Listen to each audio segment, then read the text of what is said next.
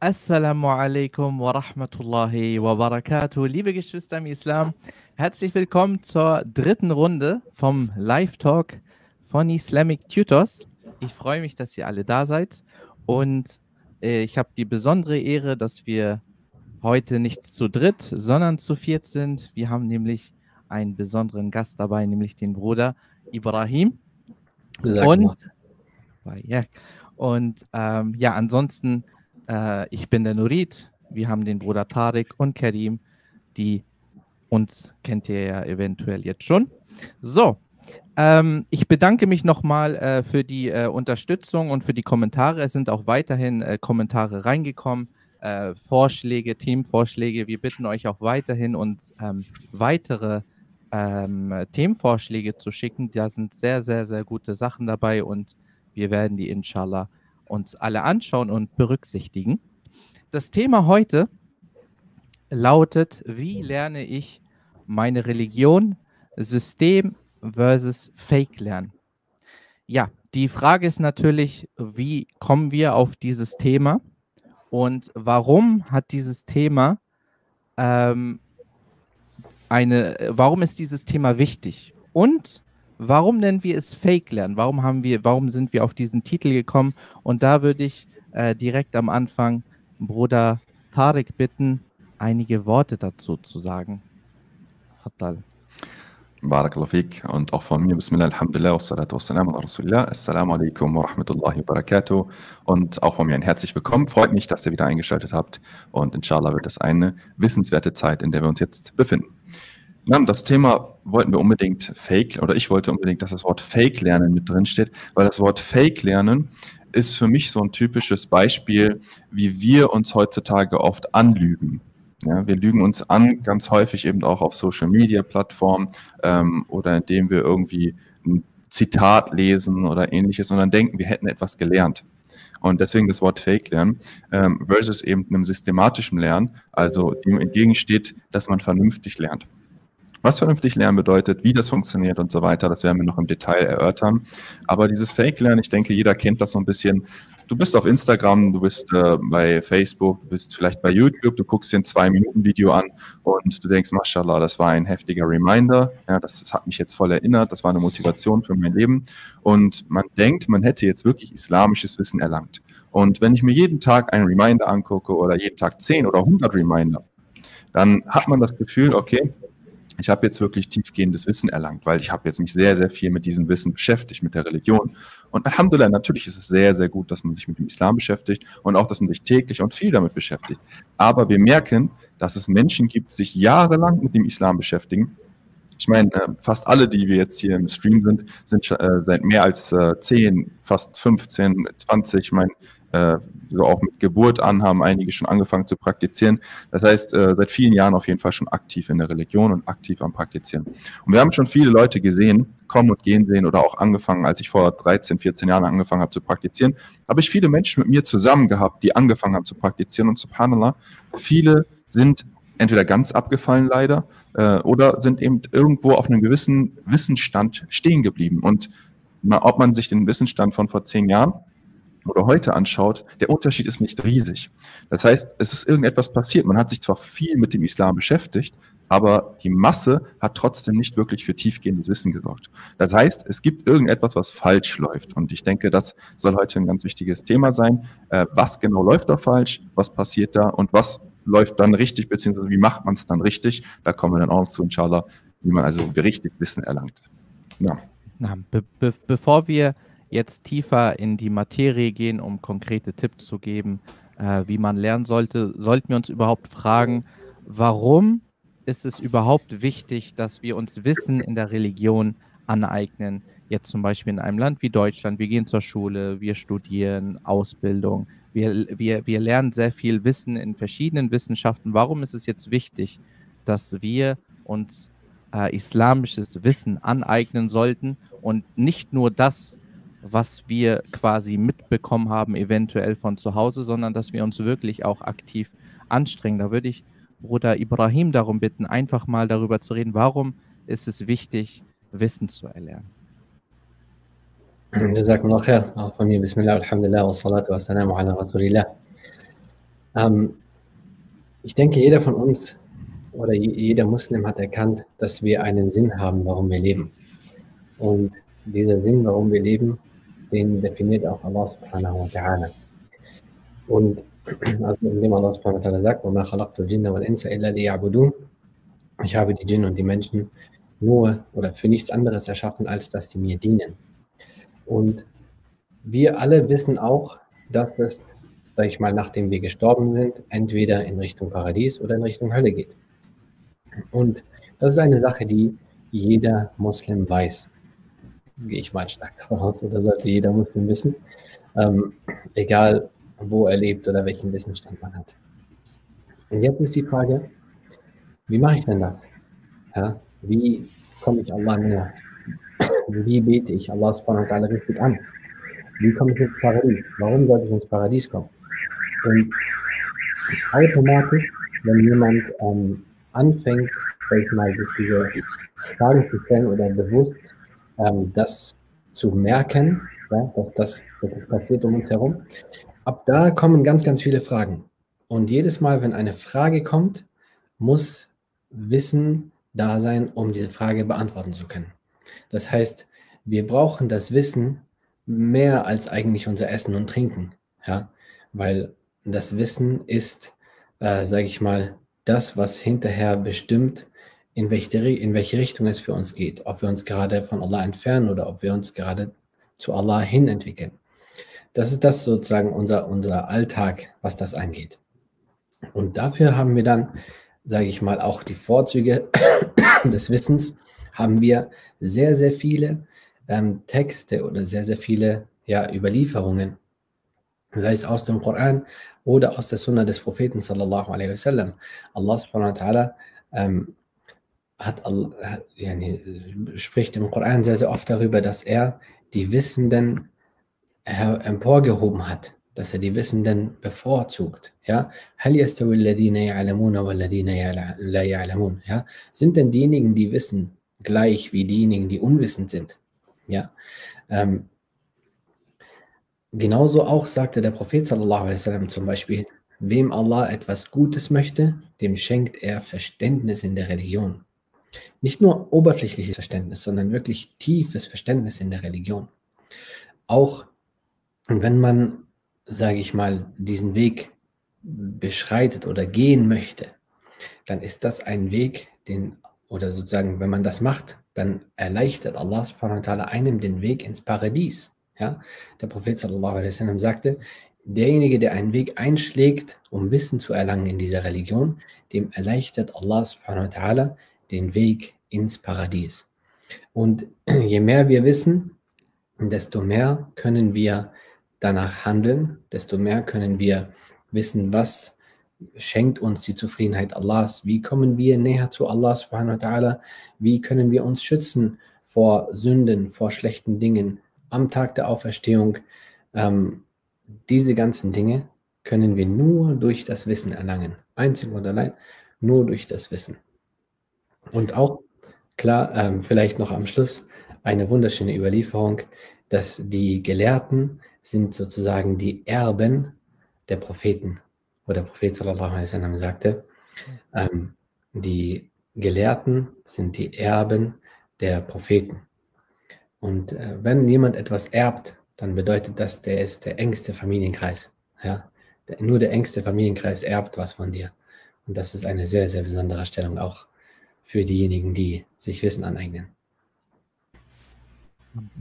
Ähm, vielleicht eine Frage vorweg, ähm, in den Raum äh, werfen möchte. Jetzt fühlt sich vielleicht jemand nicht angesprochen, der jetzt nicht das Ziel hat, ähm, jetzt den Islam wirklich in dem Sinne zu studieren oder sich ähm, jahrelang damit zu vertiefen. Ähm, mir ist es wichtig, dass ähm, äh, dass auch, dass, dass, dass alle angesprochen werden, dass dieses Thema eine allgemeine Relevanz hat für jeden Muslim. Ähm, vielleicht fühlt sich dann jemand abgeschreckt und denkt sich, okay, die Gelehrten, das sind die äh, Erben der Propheten, das habe ich sowieso jetzt nicht wirklich vor. Aber was ist denn jetzt wichtig wirklich für jeden Muslim, egal ob er jetzt vorhat, den Islam an sich zu studieren und sich jahrelang darin zu vertiefen oder jemanden, der etwas ganz anderes vorhat im Leben? Ich denke auch äh, hier äh, sollten wir kurz darauf eingehen, damit jeder versteht, äh, da, dass dieses Thema ähm, jeden anspricht. Wer möchte dazu was sagen? Einige Worte dazu. Ja, ich werde noch ganz kurz, inshallah. Ja. Erstmal von meiner Seite auch Bismillah, Alhamdulillah, Salatu Salam ala Rasulillah wa ala alihi wa sahbihi wa man wala. Und auch von meiner Seite ein herzliches Willkommen und Assalamu alaikum an alle Geschwister. Ja, vielleicht ganz kurz noch auf das, was ähm, Ibrahim gesagt hat, bezogen. Und zwar das Wissen, subhanallah, das ist äh, dieses wundervolle Thema über das Wissen. Darüber könnte man wirklich Live-Talks und Vorträge und Referate, Seminare und was auch immer halten. Das ist auch immer so ein Herzensthema, so ein wunderschönes Thema, wo das Herz aufgeht und wo man sich an Allah subhanahu wa ta'ala, man fühlt sich nahe zu Allah subhanahu wa ta'ala. Und deswegen haben die Gelehrte auch Bücher geschrieben über die Vorzüglichkeit des Wissens. Wir wollen aber trotzdem kurz, dass ähm, Ibrahim Jazar noch angesprochen hatte, dass wir vielleicht ganz kurz über die Vorzüglichkeiten vom Wissen sprechen. Ich habe noch einen ganz kurzen Lied, den ich äh, hinzufügen möchte, dass wir wirklich ähm, motiviert sind, uns auch diesen Podcast inshallah zum Ende anzuhören und allgemein auch uns auf den Weg des Wissens zu begeben, sollte dies noch nicht der Fall sein. Denn das ist immer die Sache, wenn wir die Vorzüglichkeit einer Sache wissen, wenn wir wissen, besonders eine Sache überhaupt ist, dann haben wir viel mehr Motivation, dieser Sache auch nachzugehen, auch wenn der Weg vielleicht etwas länger werden sollte. Und zwar haben wir einen besonderen Hadith. Und dieser Hadith ist der Hadith von Abu Darda radiallahu an. Kurz zu Abu Darda radiallahu an. Er ist einer der großen und bekannten Sahaba. Und äh, ähm, Al-Khazraji, Al-Ansari ist er. Also er ist vom Stamm der Khazraj, von den Ansar, sprich von den Bewohnern aus Medina. Und Abu Darda radiallahu an, zur Zeit von Umar radiallahu an, als er Khalifa hatte Abu Darda als Qadi, als Richter eingesetzt in Dimashq, in der wichtigen großen zentralen Stadt Damaskus. Das deutet darauf hin, dass er ein besonderes Wissen hatte, Abu Darda radiallahu anhu. Und übrigens gab es auch in der Prophetenmoschee einen bestimmten Bereich und ähm, da haben die Sahabe gewohnt, welche vor allem von Mekka gekommen sind, die Hijra gemacht haben und äh, in Medina weder Familie hatten, noch Befreundete hatten, nirgendwo, wo man unterkommen konnte. So hat der Prophet sallam, sie in der Moschee aufgenommen. Und diese Sahaba waren immer in der Moschee direkt an der Quelle und haben viel vom Propheten sallallahu alaihi wasallam gelernt. Und aus dieser Schule sind sehr viele Wissen Sahaba hervorgegangen. Zum Beispiel Abu Huraira radiallahu anh und auch Abu ad-Darda. Und dieser Wissen des Sahaba, Sahabi hat einen ganz, ganz besonderen Hadith überliefert. Der Hadith ist bei Abu Dawud überliefert und bei Tirmidhi und in anderen Büchern. Und es geht um folgendermaßen. Es kam ein Tabi'i, beziehungsweise ein Tabi'i berichtet, also einer der Schüler des Sahaba, er berichtet, dass er mit Abu Darda radiallahu anhu in der Masjid, in der Moschee von Damaskus saß. Und dann kam ein Mann zu ihm und sagte, ja, Abu Darda, oh Abu Darda, ich bin von, zu dir gekommen von der Stadt des Propheten sallallahu alaihi wasallam bis nach Damaskus, also circa eine Monatsreise. Wieso? Weil ich mitbekommen habe, dass du ein Hadith über den Propheten sallallahu alaihi wasallam berichtest. Ja, ihr seht mal, was für, was für eine Motivation dieser Mann hatte. Er kam einen Monat, eine Monatsreise, weil er gehört hatte, dass Abu Darda einen besonderen oder einen Hadith hatte. So, und seht da, da im Vergleich sehen wir auch, wie leicht es heutzutage ist. Wir müssen nur einen Klick haben und schon kommen die ganzen Hadith-Bücher vor uns. Ne? Alhamdulillah. Auf jeden Fall dann sagt er noch, ich bin nicht gekommen, weil ich etwas brauche, etwas möchte, vielleicht ein Business machen möchte oder was ähnliches. Ich bin wirklich nur wegen diesem Hadith gekommen. Und dann sagte Abu Darda, ich habe den Gesandten Allah sallallahu alaihi wasallam gehört, wie er sagte, wer einen Weg einschlägt, auf dem er nach Wissen strebt, und das haben wir vorher auch kurz gehört ähm, bei Ibrahim, aber hier haben wir, man sagt im Arabischen, fil i'ad istifada, in der Wiederholung liegt auch immer ein weiterer Nutzen. Deswegen, wer einen Weg einschlägt, auf dem er Wissen, das Wissen lernt, mit dem wird Allah subhanahu wa ta'ala einen Weg in Richtung des Paradies einschlagen. Und dann sagt er weiter der Prophet sallallahu alaihi wasallam, und die Engel senken ihre Flügel aus Zufriedenheit für den Talibul Ilm, für die Person, die das Wissen sucht, die nach dem Wissen strebt, die wissen möchte, wie ist Allah subhanahu wa ta'ala, wie sind seine Eigenschaften, wie war sein Prophet, wie bete ich Allah an und so weiter. Und der Alim, also der, der Gelehrte, die wissende Person, was ganz Besonderes, subhanallah. Sogar ähm, alles, was in den Himmel und was in der Erde ist, machen Istighfar. Yani bitten bei Allah um Vergebung für eine wissende Person. Sogar, sagte der Prophet sallallahu alaihi wasallam, die, die Fische mitten im Meer. Und dann sagte der Prophet sallallahu alaihi wasallam, und der Vorzug eines Wissenden zu einer Person, die nur in Anführungsstrichen viel Ibadah, viel gottesdienstliche Handlungen praktiziert, zum Beispiel viel freiwillig betet, aber nicht viel weiß. Dieser Vorzug der wissenden Person ist wie die Vorzüglichkeit des Vollmondes, von einem richtig schönen, großen, deutlichen Vollmond im Vergleich zu den anderen Sternchen, welche man nur als kleine Lichter sieht, im Vergleich zu dem großen Vollmond, welcher man sehr deutlich erkennen kann. Also sind Unterschiede, gewaltige Unterschiede. Und dann kommt dieser schöne Satz, den Ibrahim auch schon vorweggenommen hatte, und zwar, dass die Gelehrten die Erben der, der Propheten sind. Und dann geht es weiter, und zwar, die Propheten haben nicht ein Dinar oder ein Dirham vererbt. Also sie haben keine Gold- und Silbermünzen. Sie haben nicht Geld vererbt, Besitz vererbt, weil im Normalfall ein Mensch, was vererbt er? Er vererbt sein Geld und sein Besitz, seine Besitztümer, die er hat, vererbt er an seine Erben, an die nächsten Personen. Aber was haben sie vererbt? Sie haben das Wissen, das Wissen vererbt. Und wer dieses Wissen nimmt, der hat einen sehr, sehr, sehr großen Anteil. Und wir können wirklich sehr, sehr lange über dieses Thema sprechen. Aber lasst uns wirklich versuchen reinzugehen in das Thema.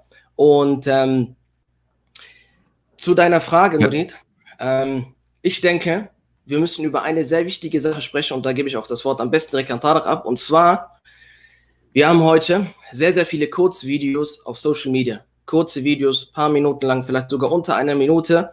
Und äh, man schaut sich die an, eine nach dem anderen, aber man kommt irgendwie nicht weiter voran. Tarek, vielleicht kannst du zu diesem Punkt nochmal kurz was sagen darf, ich, darf ich trotzdem nochmal einhaken? Ja, ich wollte auch, noch was, wollt auch noch was dazu sagen. Das war noch eine interessante Stelle, aber erstmal Sheikh Nurid. Äh, ja, weil für mich ist es wichtig. Also, warum sollte jetzt jemand, der sich entschieden hat, der möchte gerne Medizin studieren, BWL studieren, ha, und das ist jetzt, er hat eine, eine bestimmte, ein bestimmtes Talent, er hat einen bestimmten Beruf, äh, Beruf den er ausüben möchte.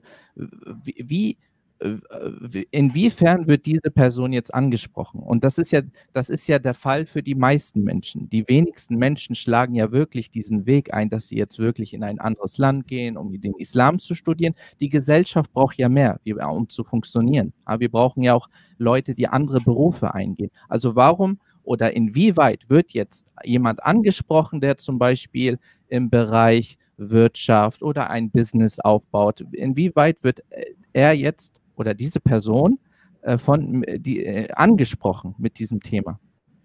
Das ist, das denke ich, sehr wichtig, eingangs zu klären, damit jeder versteht.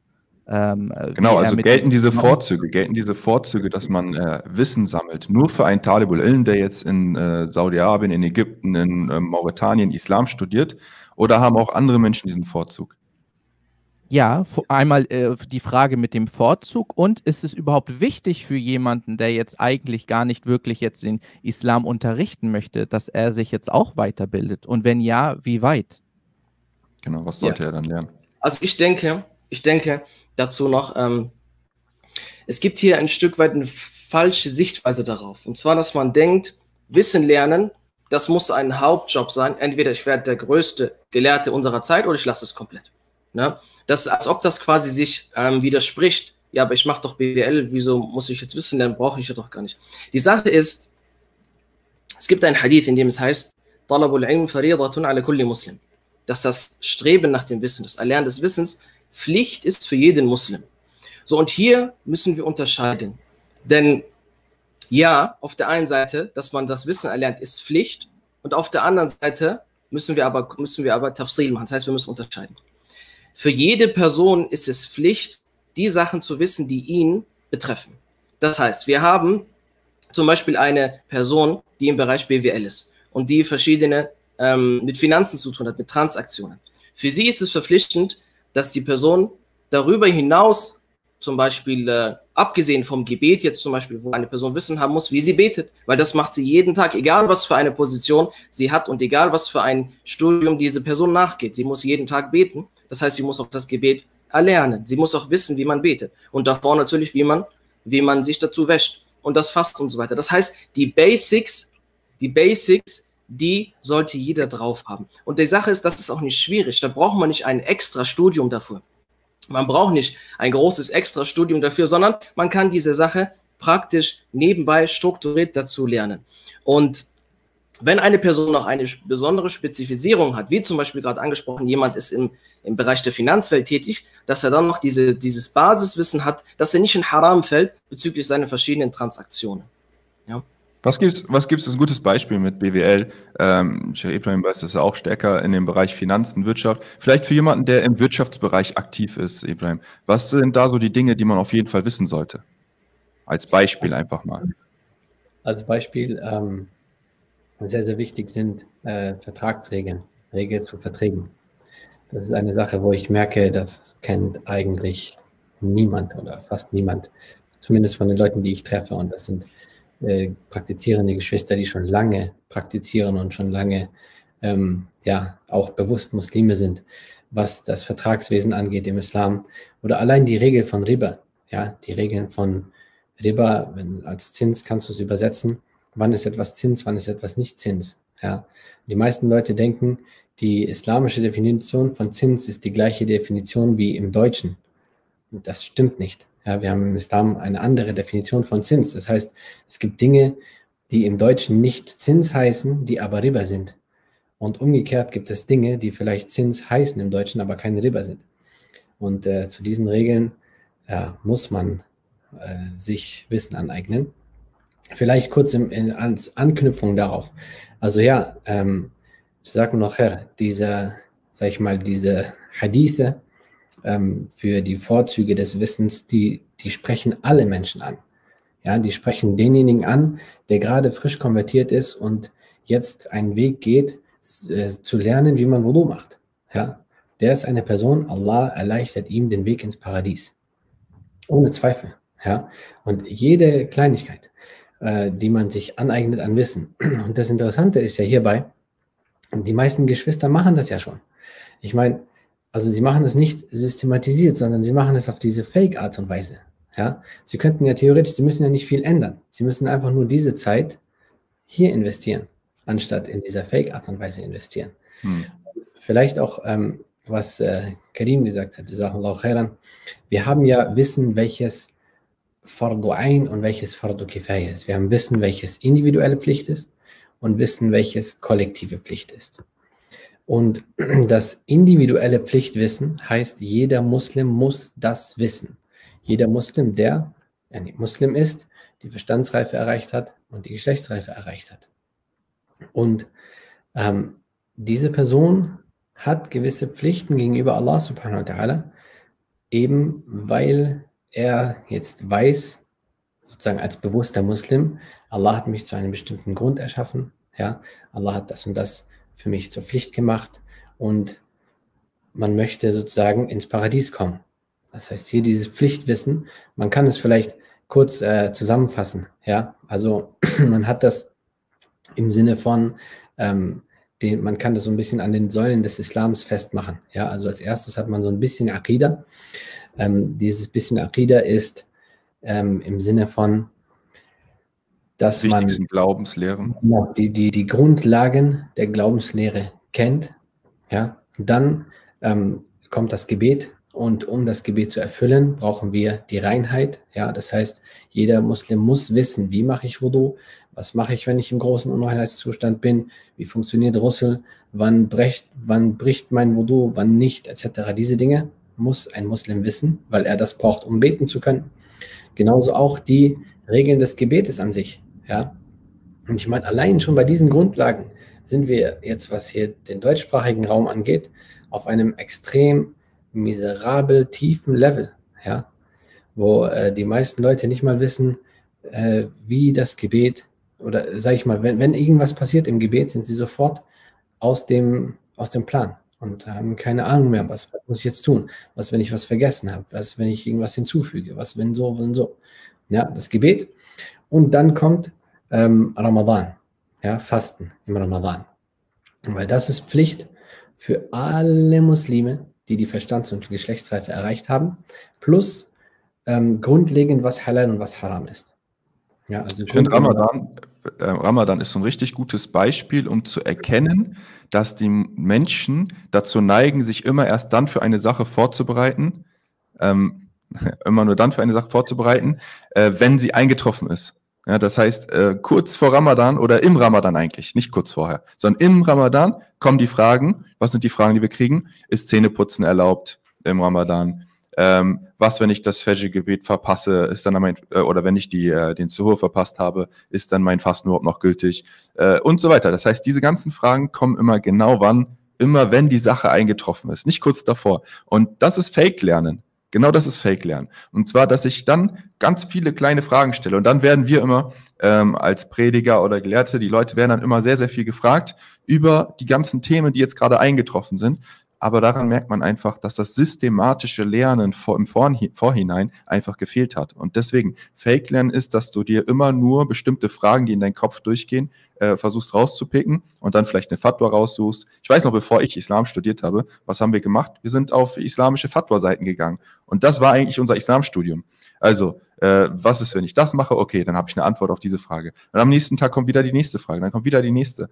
Und ich erinnere mich in unserem Studium, ähm, wenn wir das Thema ähm, islamisches Recht, also Fiqh gehabt haben, in diesem Thema gab es die, die Shuyuch, die Gelehrten der damaligen Zeit, sind so tief in Themen reingegangen. Ich meine, ihr kennt bestimmt das Thema äh, Talak, yani bei dem Thema Scheidung, äh, wie tief die Gelehrten dort in Themen reingegangen sind, subhanallah. Ähm, wo du denkst, ich habe wirklich meine Lehrer gefragt, Annie Subhanallah, ist sowas wirklich mal passiert? Ich hatte einmal, ähm, ihr kennt vielleicht die Messeller, die Fragestellung, ähm, Karim, wir waren ja auch zusammen in dem Unterricht, glaube ich sogar. Ähm, da gab es dann die Sache, ähm, da sagt der Mann, äh, du bist geschieden, wenn die Wand es erlaubt. Ja, so Sachen, wo du denkst, Subhanallah, die Gelehrten streiten sich über so ein Thema und das stand wirklich in dem Buch drin. Du bist geschieden, wenn die Wand es erlaubt. Und dann denkst du dir so, wie kommen die Gelehrten auf solche Fragen? Und dann, subhanallah, haben, haben meine Lehrer gesagt, Tarek, du wirst schon noch sehen, dass diese Sachen kommen. Und ich dachte so, na. Und subhanallah, vor ein paar Monaten ist genau so eine Frage gekommen, ja. Wenn, du bist geschieden, wenn die Sonne aufgeht. Und dann hat die Frau gehofft, dass die Sonne nicht aufgeht und so faxen. Und dann ist sie aufgegangen. Und dann bin ich jetzt, bin ich jetzt geschieden, wo die Sonne aufgegangen ist. Subhanallah. Äh, das sind immer so Dinge. Das heißt, die Gelehrten oder das systematische Lernen versucht schon Dinge vorauszusehen, die halt durch Erfahrungswerte und so weiter in der Zukunft immer wieder kommen. Und dann muss man sich vorher schon darauf vorbereiten. man kann jetzt nicht alle Themen der Welt vorher schon verstanden und gelernt haben, aber es gibt bestimmte Grundlagen, die man schon mal verstanden haben kann und dann kann man sie anwenden. Aber dieses ständige erst zu lernen, wenn es drauf ankommt oder erst wenn eine Fragestellung kommt. Das könnte man mit systematischem Lernen extrem verringern. Und dann würde man uns die Arbeit auch leichter machen, weil dann würden wir nicht so viele einzelne Fragen bekommen. Und deswegen leite ich auch so oft eben zum Beginnerkurs rüber, weil ich weiß, im Beginnerkurs mit 200 Videos haben wir sehr, sehr viele Fragen auch schon abgedeckt und versuchen eben auf diese Dinge einzugehen. Ja, also sehr guter Punkt. Du hast, äh, du hast das Fasten erwähnt, vielleicht noch den letzten ähm, Punkt, dass wir das noch abschließen, äh, Sheriplan. Ja, ja, also bis hier sozusagen ein Teil der Akida, Grundlagen der Akida, dann Reinheit, Gebet, Fasten und Halal und Haram im Groben. Das ist Pflicht für jeden einzelnen Muslim, jeder, der die Verstands- und Geschlechtsreife erreicht hat. Und dann zusätzlich, ja, wenn man Geld hat und den Nisab-Wert erreicht, sozusagen oder am besten vorher, muss man auf jeden Fall die Regeln der Zakah kennen. Ja, wenn man jetzt zur Hajj oder Umrah gehen möchte, dann muss man die Regeln davon kennen. Und wenn ich jetzt zum Beispiel Medizin studiere, dann muss ich die Regeln eines Arztes kennen. Ja, wenn ich, äh, keine Ahnung, von mir aus ähm, ja, in die Wirtschaft gehe zum Beispiel, dann muss ich diese Regeln kennen. Und je nachdem, wohin sich der Mensch dann bewegt, gibt es immer, immer Regeln im Islam, die das äh, oder die da wichtig sind für eine Person. Das heißt, es gibt sozusagen letztendlich äh, als Antwort auf die Frage von Nurid, es gibt keinen Menschen oder keinen Muslim, der es nicht dringend nötig hat, sich auf eine richtige Art und Weise Wissen anzueignen. Sehr schön. Ich denke, es, es spiegelt auch eine Art von Ehrlichkeit wider. Ah, jeder kennt das, wenn man, wenn man sich äh, mit einer, wenn man sich für eine Sache interessiert, wenn man sich für ein Thema interessiert, dann liest man sich da rein, dann schaut man sich das an und dann kennt man sehr viel Information. Bekannt, bekanntes Beispiel, zum Beispiel, wenn man äh, ein Fußballfan ist, Fußball verfolgt, dann gibt es die Leute, die alle Spieler kennen, alle Vereine, genau weiß, wer hat wo gespielt, äh, wie war das Ergebnis und dann kennt man sogar vielleicht noch die Ligen außerhalb Deutschlands zum Beispiel. Oder und äh, so gibt es so hat jeder bestimmte Themen, für die er sich sehr interessiert. Und es ist in der Natur des Menschen, wenn dich etwas interessiert, dann äh, informierst du dich darüber. Sei es auch meinetwegen heutzutage, was man äh, irgendwie in der ähm, elektronischen, äh, irgendwas Elektronisches mit Computer, Laptop oder meinetwegen ja, auch Social Technik. Media, Technik, ja, alles Mögliche. Und wenn wir ehrlich zu uns sind dann, und, und wir alle sagen, wir lieben Allah, wir lieben den Propheten sallallahu alaihi wasallam, dann, äh, dann, dann, dann sollten wir uns auch die Frage stellen, direkt danach, ja, was, äh, wie beweise ich das denn? Ja, wie, wie zeige ich denn, dass ich den Propheten sallam, liebe, dass ich Allahu Azzawajal liebe, dass ich den Islam liebe? Und äh, wenn man, wenn man äh, ehrlich zu sich, jeder, jeder muss sich quasi diese Frage selbst stellen und gucken, wie viel beschäftige ich mich denn damit? Weil wenn ich mich mit etwas, wenn ich mich für etwas interessiere, wenn ich etwas mag, dann beschäftige ich mich damit. Und äh, so kann auch jeder selber äh, reflektieren, wie seine Beziehung äh, zu Allahu Azza wa Jal ist und wie, inwieweit man sich überhaupt mit dem Islam auseinandersetzt und informiert. Und ähm, dieses Thema, ähm, wie lerne ich das Wissen, hat, denke ich, äh, wie, also wie lerne ich meine Religion, äh, hat in der heutigen Zeit eine ganz besondere Dynamik, denn wir, man muss nur einmal Instagram aufmachen, YouTube aufmachen oder TikTok und wie sie alle heißen und man wird quasi überflutet von Videos, kurzen Videos, kurze Informationen und ich denke, dass wir auch da nochmal kurz drauf eingehen, um das nochmal zu betonen und diesen Bezug zur aktuellen Zeit äh, herstellen. Wie schaut es damit aus, wenn äh, äh, Tarek, wenn, wenn, wenn wir jetzt jemanden haben, der äh, Instagram öffnet und dann hat er sich hier ein Video angeschaut und dann da ein Video. Was ist die Gefahr, die hier entstehen kann, wenn man sich quasi nur über diese Kurzvideos äh, auf Social Media informiert? Okay, Barakalafik. Ähm, sehr guter Punkt. Ähm, eine Sache, die noch vorhin erwähnt wurde, dass, damit ich das hier nicht vergesse, und zwar der Hadith mit dem, äh, mit dem Qamar, also dass der Gelehrte wie ein Mond ist. Ähm, was ist das Besondere an einem Mond? Ähm, vielleicht Karim, du hast den ja auch erwähnt. Was ist das Besondere an einem Mond? Was ist der besondere Vorzug des Mondes? Also der Gelehrte, ähm, wenn er das islamische Wissen erlangt.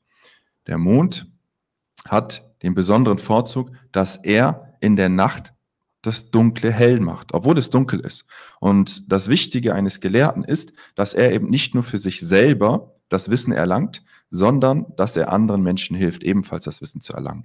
Ähm, und das sollte auch unsere Absicht sein. Als allererstes den Jahl, also dieses Unwissende oder die Unwissenheit aus sich selbst natürlich rauszubekommen, aber da, dann auch mit der Absicht, das Wissen zu erlangen, um es dann weitergeben zu können. Und dafür muss man jetzt nicht ein Großgelehrter sein ähm, oder einen YouTube-Kanal aufmachen, sondern es reicht, wenn du Vater oder Mutter bist, dass du das Wissen an deine Kinder weitergibst, dass du die Prophetengeschichten bei einem Gelehrten lernst, dass du sie, oder du kannst auch Audiodateien dazu hören, du kannst Videos dazu hören und das Wissen dann aufschreibst und dann vernünftig deinen Kindern weitergibst. Auch das ist eine Form vom Weitergeben des Lichtes, des Wissens. Deswegen dieses Beispiel des Mondes, das finde ich so inspirierend, subhanallah.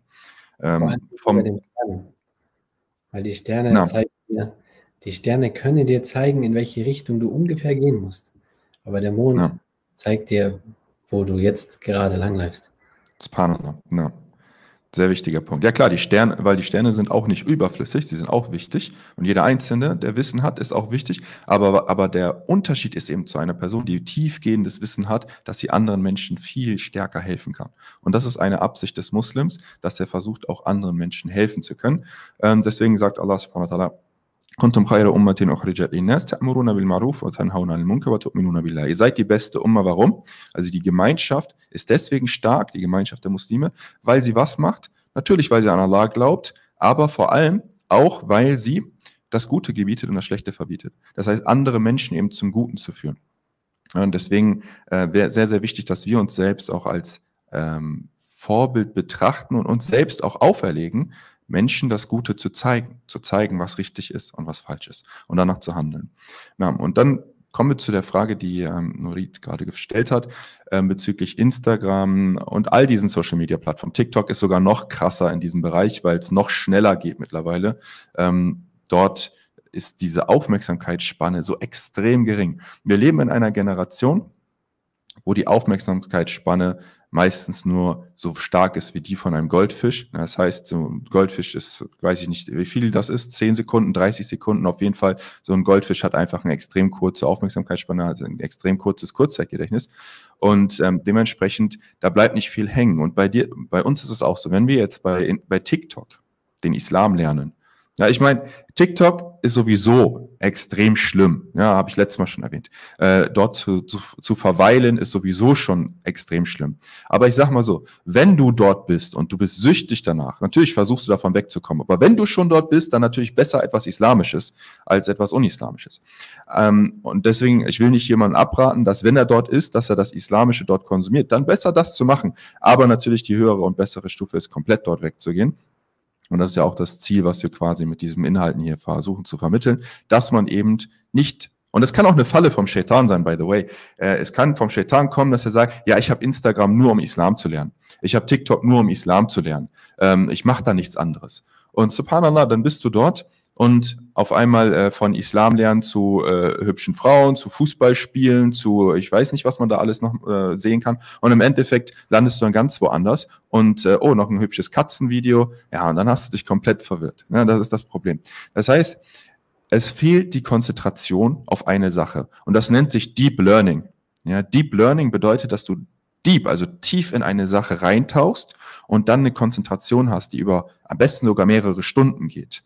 Und wenn ich sage mehrere Stunden, dann ist das für einige so was. Man kann sich über mehrere Stunden konzentrieren. Ja, vielleicht hast du das mal gehabt, dass du sehr intensiv für eine Klassenarbeit gelernt hast, die am nächsten Tag angestanden hat. Auf einmal bist du in der Lage, drei, vier, fünf Stunden am Stück zu lernen. Du vergisst das Essen, du vergisst das Trinken.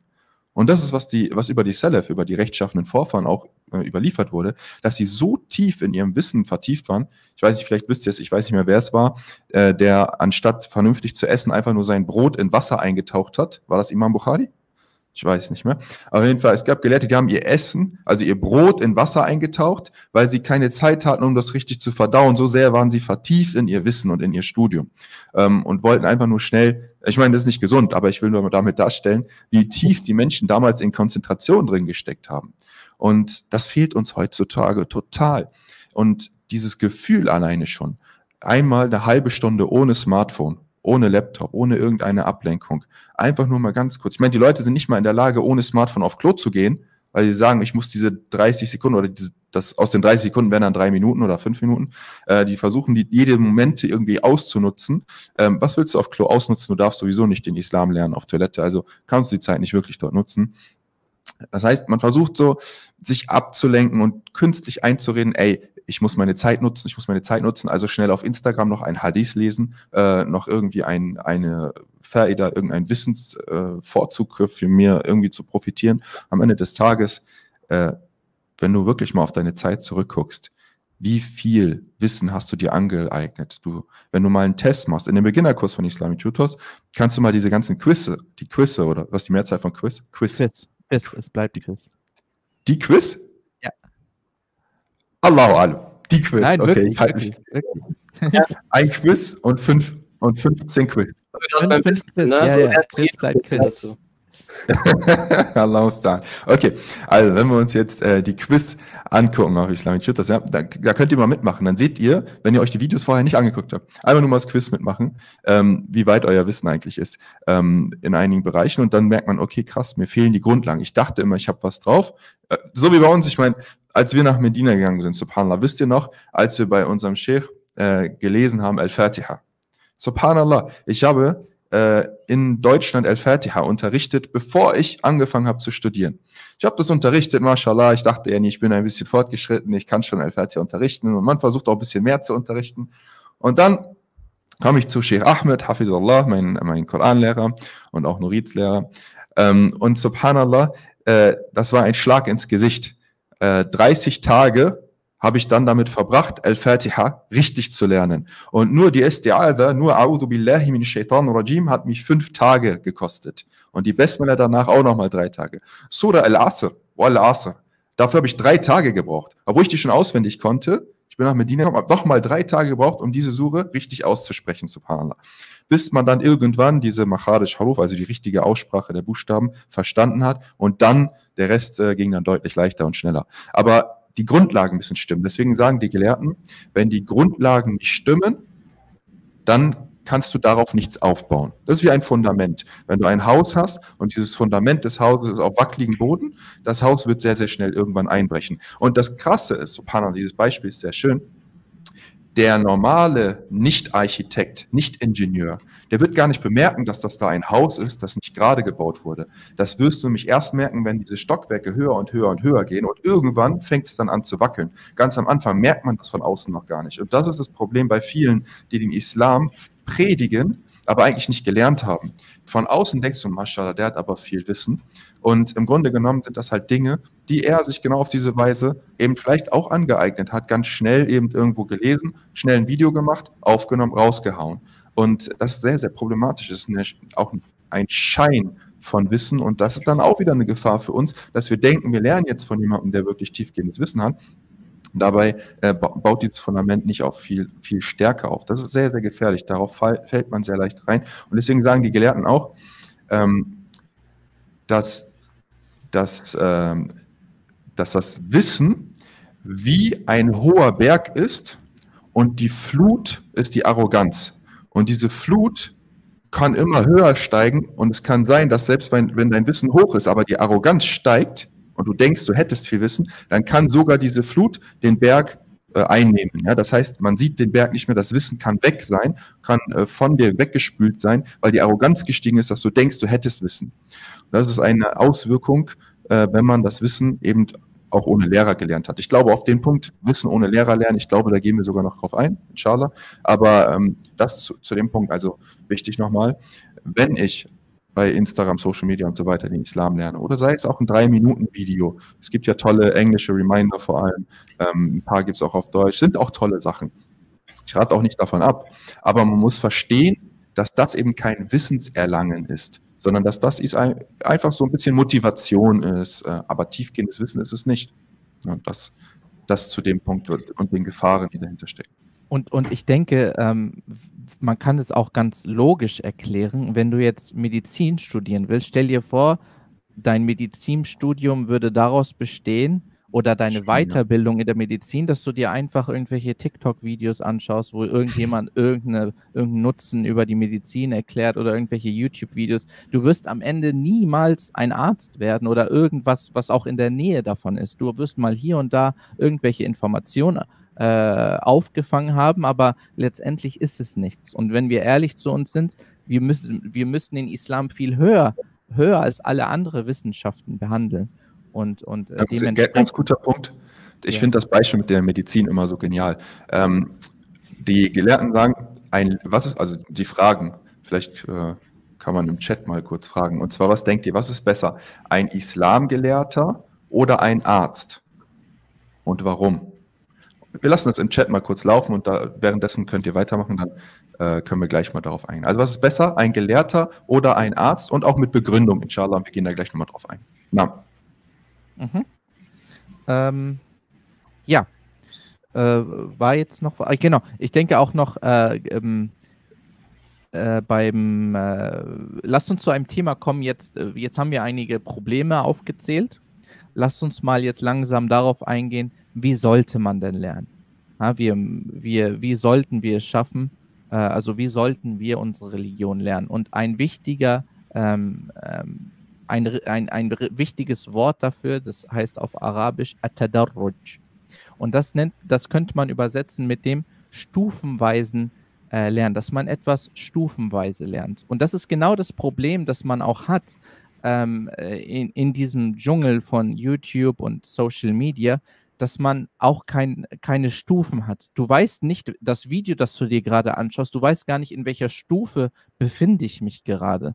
Und das ist wiederum ein großes Problem. Und mit den Stufen reden wir auch von äh, Prioritäten. jemand, der gerade den Islam angenommen hat, der wird sich keinen Gefallen tun, wenn er sich jetzt die nächsten drei Monate intensiv mit den Zeichen des jüngsten Tags beschäftigt.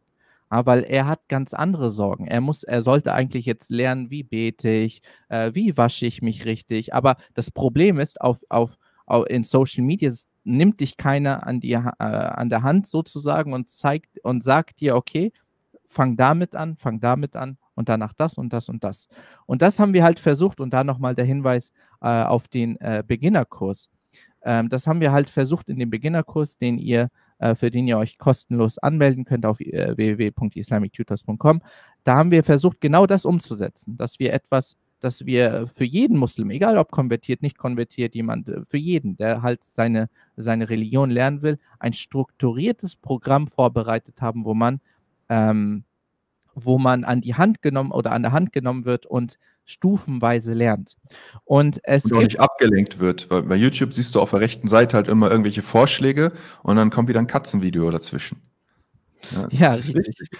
Wir haben letztes Mal angesprochen, ähm, dass es wichtig ist, wenn du lernst, dass du dich an einen, an einen Schreibtisch setzt, der, an dem du nicht Playstation spielst, sondern einen Schreibtisch, wo du nur das machst und dein Gehirn weiß automatisch, ah, okay, jetzt ist hier wirklich Lernen angebracht. Und bei Islamic Tutors, wir haben ja extra das so aufgebaut, äh, wir wollten erst gar nicht auf YouTube gehen, sondern wirklich nur auf äh, den Kurs, damit man wirklich konzentriert lernen kann, dass man keine Ablenkung links und rechts hat.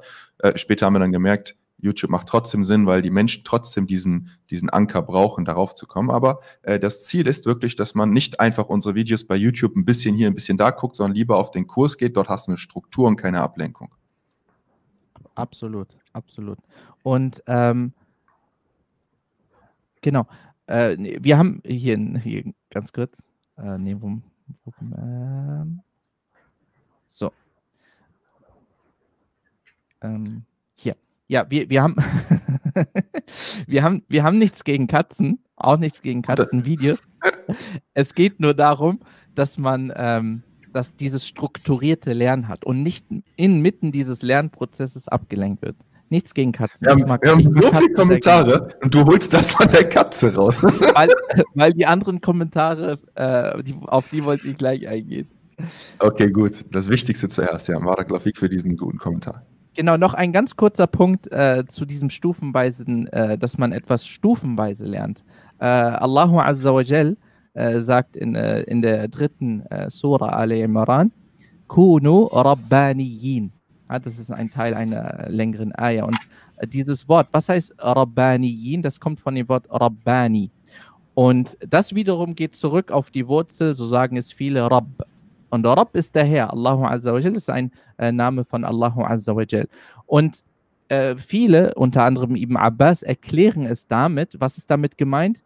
Derjenige, der die Menschen erzieht, und zwar wie? Indem er mit dem kleinen Wissen äh, anfängt und danach mit dem größeren Wissen weitermacht. Also man, man fängt und das ist genau diese Stufe. Du fängst nicht mit der schwersten Stufe an, etwas zu erlernen, und das ist in jeder Wissenschaft so, sondern wir fangen mit dem einfachsten an. Und wir haben viele, viele schöne Beispiele, äh, vor allem wenn man inshallah, wenn, wenn man Arabisch gelernt hat, so viele schöne Beispiele. Ein sehr bekanntes Beispiel ist von dem Gelehrten Ibn Qudama, der in dem äh, hanbalitischen Fiqh, in dem, in dem, ähm, äh, in dem, in der Rechtsschule, in die, die hanbalitische Rechtsschule, er hat vier Bücher darin verfasst äh, vier bekannte Bücher. Und diese Bücher gehen genauso nach dem System. Ha, er hat mit dem ersten Buch angefangen, das sehr leicht ist, ohne, ohne viel drumherum. Dann ein zweites Buch, dann ein drittes Buch und dann ein viertes Buch. Und genauso sollten wir auch äh, voranschreiten, dass wenn wir unsere Religion lernen, immer stufenweise lernen. Und dafür brauchen wir natürlich auch jemanden, der uns sagt, wie diese Stufen auszusehen haben. Und, ich lese äh, mal kurz eine Frage zu dem Thema passend vor, ja? Ja. Ähm, Mone das Blümchen sagt, ich bin konvertiert und lese ziemlich viel, aber alles durcheinander, wie ich inzwischen denke. Deswegen möchte ich gerne wissen, welches Grundwissen sollte ich haben, ganz konkret. Also was konkret ist das Wissen, was ich brauche? Genau, und ich würde sagen, auch da können wir wieder super auf den Beginnerkurs verweisen. Ähm, mhm. Weil wir, und was, was äh, Sheikh Ibrahim und Sheikh Karim vorher auch gesagt haben, die, die Basics, ja, daran, man kann sich an den fünf Säulen des Islams orientieren, dass du halt weißt, wie du die täglichen äh, ta gottesdienstlichen Taten, wenn wir es so nennen wollen, die Ibadat, wenn die, die, die wie, dass du weißt, wie du die auslöst. Und genau das haben wir halt versucht, in diesem Beginnerkurs ähm, zu, zu erklären. Schritt für Schritt, kurze Videos, äh, in denen Schritt für Schritt erklärt wird, wie man, was man wissen sollte. Ja, das, äh, Vielleicht kann versucht, ich da, alles abzudecken. Genau, vielleicht kann ich kurz erklären, was der Gedanke dahinter ist und wie das aufgebaut ist. Und zwar, ähm, im Islam fängst du mit bestimmten Dingen an, ich habe Ibrahim hat es erwähnt, und zwar wie zum Beispiel, du musst dein Gebet verrichten können. Und um das Gebet verrichten zu können, musst du Wudu machen können, also die Gebetswaschung. Das heißt, bestimmte Dinge sind unabdingbar. Du musst sofort, wenn du den Islam angenommen hast, anfangen zu beten. Wenn du das noch nicht kannst, dann wirst du dafür bestimmte Grundlagen äh, lernen können. Und um das hinzukriegen, haben wir eben dieses Video gemacht. Ähm, das ist auch das erfolgreichste Video auf dem Kanal bisher, ähm, wie man eben betet, wenn man noch gar keine Ahnung hat. Da gibt es natürlich einige, die sagen, hey, was habt ihr da gemacht? Das ist ja ein ganz anderes Gebet, als wie ich es gelernt habe. Klar, das wüssten wir natürlich. Aber wir haben das mit Gelehrten abgesprochen, dass es so funktioniert. Es gibt ja auch Hadithe darüber, wie das Gebet in seinen Grundlagen funktioniert, damit man auf jeden Fall schon mal sofort anfangen kann. Und daran erkennt man eben, dass das Wissen der Masse wie eine Sache funktioniert, nicht unbedingt das Wissen sein muss, wie ein neuer Muslim eben anfängt zu praktizieren. Das ist nochmal eine andere Welt. Man muss sich reinversetzen in die Lage. Deswegen ist ein Lehrer so wichtig, weil der Lehrer kann sich in deine Lage reinversetzen und weiß dann auch, okay, das ist jetzt wichtig für ihn und das ist nicht so wichtig für ihn. Deswegen, dann hat man, ähm, Ibn Sarin hat gesagt, dass die, dass die Gelehrten oder die Salaf der damaligen Zeit haben das Wissen gelernt und zu dem Wissen gehörte Charakter und gute Taten machen. Das heißt, also der Charakter und das gute Benehmen war ein Teil des Wissens. Und sie haben es gelernt, wie wenn sie ein Buch gelernt haben. Wenn sie ein Buch gelesen haben über arabische Grammatik, genauso haben sie auch gelernt, wie man sich gut benimmt. Vor allem auch zu seinem Lehrer gegenüber. Also wie man mit seinem Lehrer umgeht, wie man das Wissen überhaupt erlangt, wie man Respekt vor dem Wissen hat. Also es ist ein wichtiger Punkt, diesen Punkt, also dieses, äh, ich habe das jetzt diese ja eher so die Soft Skills habe ich das genannt, wobei das eigentlich wirkliche wichtige Skills sind. Ähm, Soft Skills haben wir am Anfang vom Beginnerkurs zum Beispiel sehr stark reingebracht, also wie man überhaupt ähm, sein Lernen vollzieht und wie man charakterlich vernünftig umgeht. Und dann später geht das Wissen immer tiefer rein, auch in Geschichte und so weiter. Aber Geschichtswissenschaft zum Beispiel, das, was ähm, Sheikh Karim jetzt gerade studiert, ist ein Punkt extrem wichtig, aber nicht für die Anfangszeit. Du musst jetzt nicht die Sira auswendig kennen, du musst jetzt nicht äh, die ganzen Prophetengeschichten auswendig kennen und so weiter, sondern für dich sind die entscheidenden Punkte am Anfang das, was du brauchst, um es umzusetzen. Dementsprechend ist der Beginnerkurs strukturiert. Also es ist nicht einfach willkürlich gewesen. Genau, wir, wir hatten jetzt äh, das Stichpunkt, also wie sollte ich lernen, dass man im Kopf hat, okay, es muss ein strukturiertes Lernen sein, wo ich stufenweise lerne. Und ich würde jetzt Karim bitten, vielleicht einfach mal äh, über den nächsten Schritt zu lernen. Wenn ich jetzt weiß, ich sollte stufenweise lernen und ich sollte mit den, äh, ich sollte ähm, äh, strukturiert lernen, stufenweise lernen. Jetzt ist die Frage, von wem soll ich denn lernen?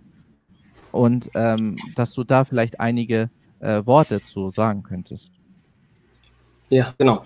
Vielleicht noch ein ganz kurzes Kommentar zu dem äh, strukturierten Lernen und dann komme ich zu deiner Frage, Chara. Das strukturierten Lernen, wenn wir ehrlich sind, haben wir das auch überall in unserem Leben. Ja? Jeder von uns beginnt in der Grundschule mit dem Einmal-Eins. Und dann steigert man sich. Keiner fängt an mit höherer Mathematik 2. Da würde man nichts verstehen. Auch nach dem Abi direkt in höhere Mathematik 2, was in den Uni, den höheren äh, Semestern unterrichtet wird, da kommt man nicht weit. Und deswegen ist auch das Problem, dass wir gerade bei dieser schnelllebigen, dieser schnelllebigen Social Media dass wir sehr viele Einflüsse haben.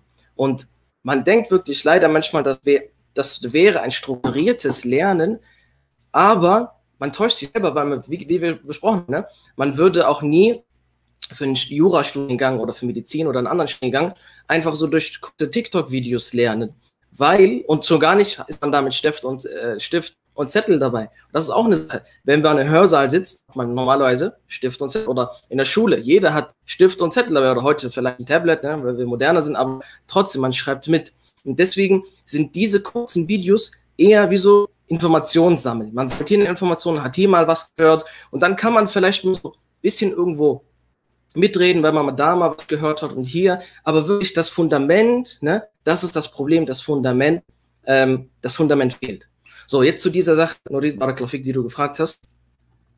Wie und oder wo lernt man denn eigentlich? Oder besser gesagt, wo lernt man denn eigentlich? Wir haben heute, ähm, wir leben heute im Informationszeitalter. Das heißt, alles oder sehr, sehr viel in unserem Leben ist im Online-Bereich oder immer mehr Bereiche unseres Lebens verlagern sich wirklich in diesen virtuellen Online-Bereich. Und gerade durch diese große Bandbreite Social Media, ja, Facebook, Instagram, TikTok und wie sie da heißen, das hat eine Plattform gegeben, dass viele Menschen sprechen können und dass viele Menschen ihre Gedanken und die Informationen, die sie haben, ihre Messages der Welt, der Welt teilen können. Das heißt, eine Botschaft, jemand sagt eine Botschaft und Hunderte, Tausende, Hunderttausende, Millionen Leute können diese Botschaft innerhalb von einer Sekunde erlangen, egal wo sie auf dem Globus sind. Das hat viele Vorteile, kann aber auch viele Nachteile haben, denn dadurch haben wir ein Problem in unserer heutigen Zeit. Gut, Problem war schon früher auch vorhanden, aber heutzutage, dadurch, heutzutage ist es deutlich, dadurch, dass wir eben diese ganze Social Media haben, nämlich, dass leider jeder oder viele reden über den Islam. Viele reden über den Islam. Daran ist erstmal nichts Falsches, denn der Prophet sagt ja, berichte von mir, erzähl was weiter, wenn du etwas gehört hast, du hast ein Hadith gelesen, du hast eine schöne Ayah, gib's weiter, poste sie für die Welt, das ist kein Problem. Das Problem ist aber, wenn wir unsere Position nicht kennen und wenn wir dann über unsere Fähigkeiten hinausgehen und dann zum Beispiel meinen, den Vers erklären zu dürfen oder wir können den Hadith einstufen, wie authentisch er ist. Oder wir können sogar ein Urteil geben oder sogar uns positionieren und Fragen zu beantworten. Das ist das Problem, dass heutzutage sehr, sehr viele Leute über den Islam sprechen. Und leider hat, ähm, sehen wir dieses Szenario vor allem beim Islam, denn wir sehen ähm, viele Kanäle und viele ähm, Profile auf Social Media, die gerade über den Islam sprechen. Und diese Personen würden es sich zum Beispiel niemals anmaßen, dass sie auch einmal irgendwelche ähm, Fachbegriffe der Jura erklären oder so. Und vor allem, wenn das der Fall wäre, dann würde da keiner darauf eingehen. Weil jeder Mensch weiß, wenn, man etwas nicht hat, kann man das nicht weitergeben. Aber das Problem ist, dass die Religion manchmal so Art ja, billig geworden ist, leicht geworden ist, dass jeder einfach sagt, was er darüber denkt. Und über andere Themen würde man sich nicht mal anmaßen zu sprechen. Und wenn man darüber spricht, keiner würde einen ernst nehmen. Deswegen ist auch das Problem, wie gesagt, die Leute, die darüber sprechen, es geht nicht darum, dass man nicht über den Islam sprechen soll oder nichts teilen soll, ja, das ist wichtig, dieser Punkt, sondern einfach, dass man seine Position nicht kennt und dann in Sachen hineinfällt, die man nicht, die man nicht weiß. Und auch das Problem, dass die Follower oder die Leute, die Wissen nehmen, von jeder Person wissen, man weiß gar nicht, wer diese Person ist, ob sie gelernt hat oder nicht. Und deswegen sagte auch Ibn Mas'ud radiallahu anhu, der große Tabi, äh, der große Sabi und einer der Wissenssahaba, äh, der Wissensgefährten des Propheten, sallallahu alaihi wasallam, er sagte auch, sinngemäß den Leuten geht's gut, solange sie das Wissen von den Großen nehmen, also von den gelehrten Personen, die Personen, die Wissen haben.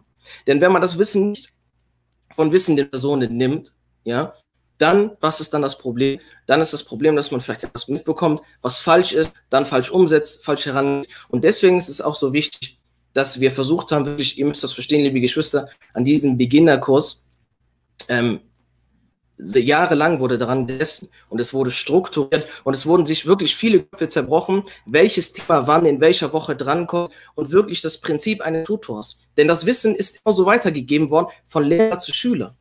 Es geht nämlich nicht nur um das theoretische Wissen, sondern vor allem auch, dass man ähm, das Benehmen lernt von dem, von dem, von dem Gelehrten, von dem, von dem Lehrer, ja.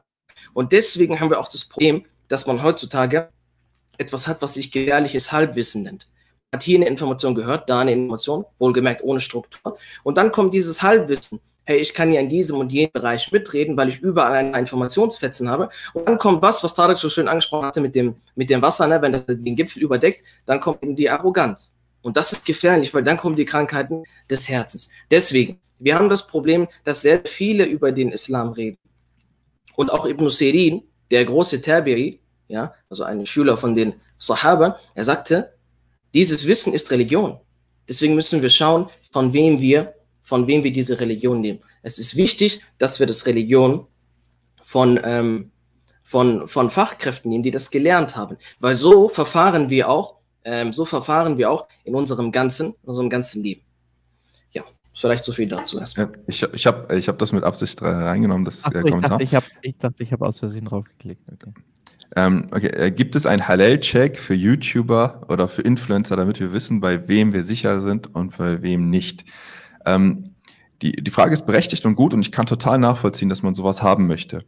Ähm, allerdings wirst du die Schwierigkeit haben, dass äh, dadurch extrem viel äh, Streitigkeiten entstehen und es gibt auch keinen, der perfekt ist in seiner Art und Weise, Dauer zu machen. Und du wirst dann den einen finden, der sich über den beschwert und dann wird der andere sich über den beschweren und so weiter. Es wird ein unendliches Hin und Her sein.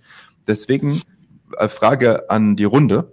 Was ist denn, wenn wir jetzt, wir wollen jetzt keinen Halal-Check für Influencer machen oder ähnliches, aber was wäre denn eine Richtschnur? Woran kann ich denn erkennen, dass ich von Person A oder von Person B nehmen darf oder nicht nehmen darf? Was sind da so die Richtlinien? Ja, ich denke, das kann am besten Sheikh Ibrahim beantworten, inshallah. Barakallahu fikum. Ähm, das ist wirklich eine schwere Frage. Das ist wirklich eine schwere Frage, weil heutzutage ist das so viel, dieses ganze, die ganzen Influencer und die ganzen Leute, die da äh, auf Social Media unterwegs sind. Und ähm, jetzt muss man schauen, wie streng sind wir mit den Regeln. Ja. Wenn wir sagen, wir sind sehr streng mit den Regeln, dann gibt es eigentlich fast niemand, der wirklich befugt ist, äh, da Unterrichte zu geben oder von dem man einfach so was lernen sollte. Wenn wir aber sagen, okay, ähm, wir wollen einen Nutzen, ja, wir wollen auch nicht äh, das komplett im Keim ersticken, ja, weil es ist gut, dass wir mehr Islam haben allgemein. Ja, das ist ein, ein eines der Ziele, die wir verfolgen sollten, ja, dass wir mehr Islam haben, mehr ja, zu Allah rufen. Ähm, also ganz wichtig ist, dass die Person, die oder die ich frage oder der ich zuhöre, dass sie erstmal dazu geeignet ist. Das heißt, diese Person muss das haben. Ja. Wenn ich jetzt zum Beispiel irgendeine Frage habe, ja, ich, ich lese einen Vers und ich sehe in diesem Vers steht irgendwas und ich verstehe es nicht. Okay, wen frage ich jetzt? Klar, durch das selbst äh, Aneignen von Grundlagen weiß ich, es gibt verschiedene Wissenschaften im Koran, äh, im Islam. Ja? Das heißt, es gibt, eine, es gibt Wissenschaften über den Koran, es gibt Wissenschaften über die Hadithe, gibt Wissenschaften über die Rechtswissenschaft, es gibt Wissenschaften über Sira etc. Es gibt in jedem, in jedem Bereich gibt es so seine eigene Wissenschaft. Und dann frage ich am besten eine Person, die in dieser Wissenschaft spezialisiert ist. Ja, spezialisiert, was bedeutet spezialisiert?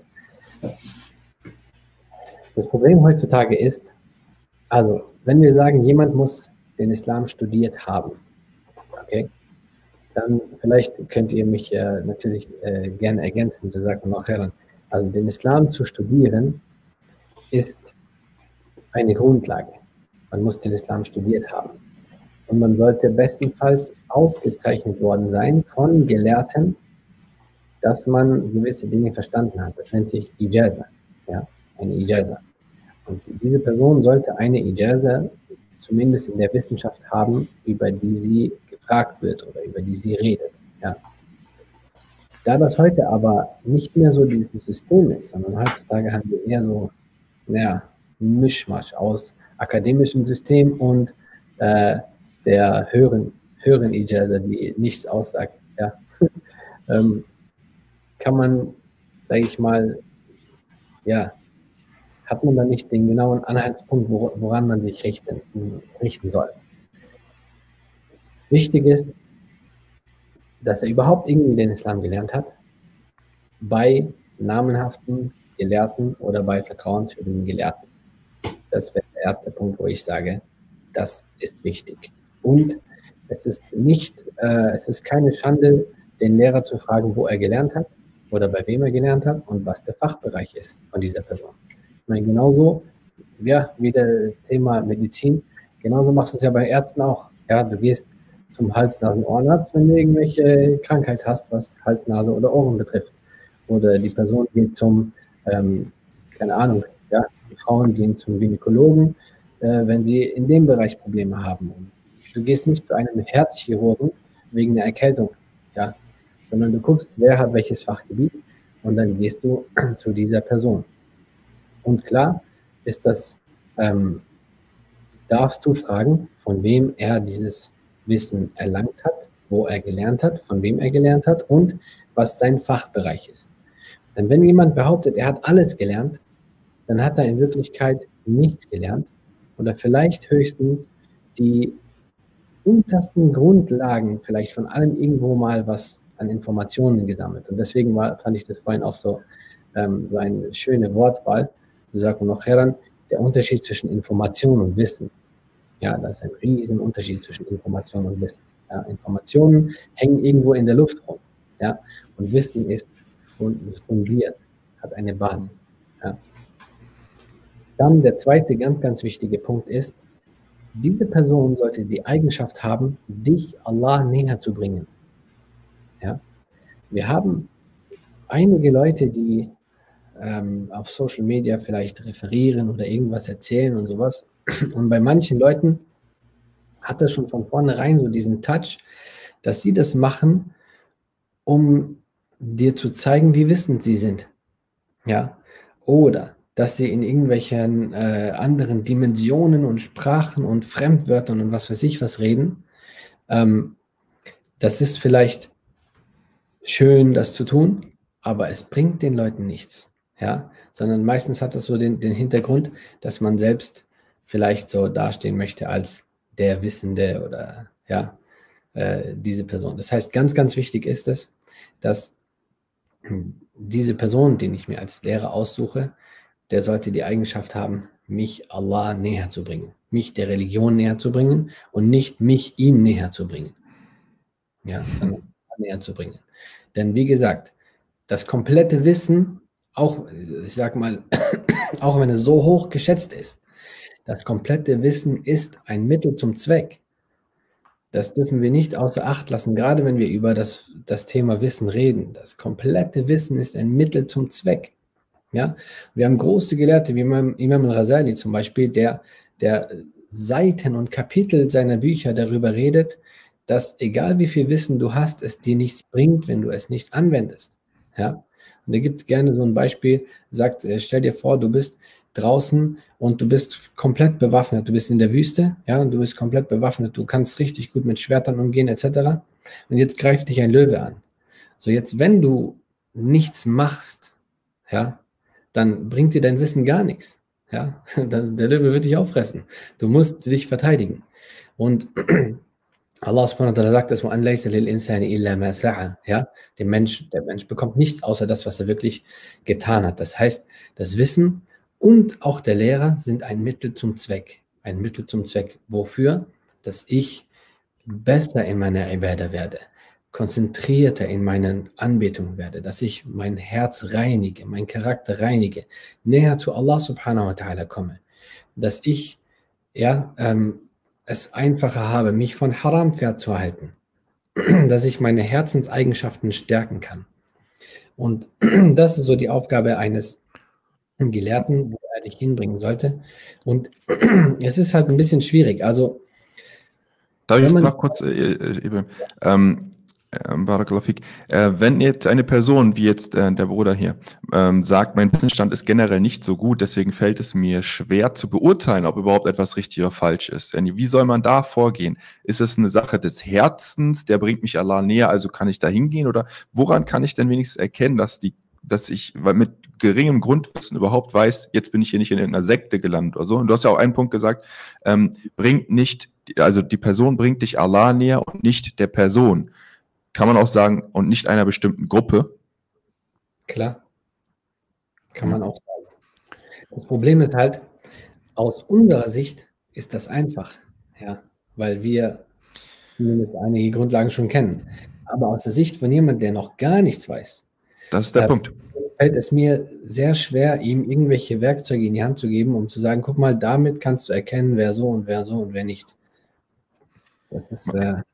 äh, könnte man vielleicht als einen Anhaltspunkt für den Anfang bestimmte Dinge als Orientierung vielleicht erwähnen? Zum Beispiel, wenn du jemanden hast, der sehr, sehr jung ist, 20 Jahre und äh, der sehr viel über den Islam redet, äh, viele verschiedene Fächer und über alles Mögliche, dann, dann wüsstest du schon, dann, dann solltest du eigentlich schon das irgendwo auch in Frage stellen. Äh, es gibt immer dieses, ähm, äh, äh, das muss ja von irgendwo herkommen. Und äh, wenn jetzt zum Beispiel noch jemand sehr jung ist und man hat, man sieht jetzt keinen Hintergrund, zum Beispiel, dass er sich irgendwie sehr lange damit irgendwie beschäftigt hat, aber er redet über sehr viele Themen, dann sollte das schon mal so ein Anhaltspunkt sein, zu sagen, okay, eventuell ist das jetzt vielleicht nicht die Person, an die ich mich wenden sollte. Ähm, das andere, ähm, was ich auch, was mir persönlich auch oft geholfen hat, ist, vor allem im, im Nachhinein fand ich das sehr hilfreich, wenn du merkst, dass eine Person immer nur über ein bestimmtes Thema spricht, also den Islam auf ein Thema beschränkt und immer nur darüber mhm. spricht. Völlig egal, welches Thema das ist, aber du hörst diese Person immer nur über ein Thema sprechen. Auch da solltest du das eventuell in Frage stellen, weil der Islam umfasst das ganze Leben. Der Islam umfasst alles. Und da geht es nicht nur um ein Thema. Und ich, ich denke, diese beiden Punkte, wären vielleicht schon mal ein Anfang, um sich irgendwo zu orientieren. Okay, da muss es einen gesunden Werdegang gegeben haben, dass sich eine, dass ein, eine Person ein bestimmtes Alter auch erreicht hat und man kann nachvollziehen, okay, diese Person hat auch wirklich gelernt. Und das andere ist, dass diese Person den Islam nicht so darstellt, als ob es nur ein Thema im Islam geben würde. Ja, unsere Lehrer haben uns gesagt, also eine, das, was du gerade genannt hast, Norit, war für mich eine der wichtigsten Grundlagen überhaupt. Das hat mir sehr viel geholfen. Dann ähm, das, was Ibrahim gesagt hat, und zwar, dass der Mensch dich Allah näher bringt. Das beinhaltet automatisch, dass er praktiziert, was er sagt. Und ich habe das öfter gehabt, dass äh, nicht nur Muslime, sondern egal wer, dir einen Ratschlag gibt, aber du merkst, er hält diesen Ratschlag gar nicht selber für sich ein. Zum Beispiel so ein typisches Beispiel, ihr müsst immer um 6 Uhr morgens aufstehen, dann werdet ihr erfolgreich. Und du weißt von dieser Person, der steht nie um 6 Uhr auf. Dann nimmst du seine Worte nicht mehr ernst.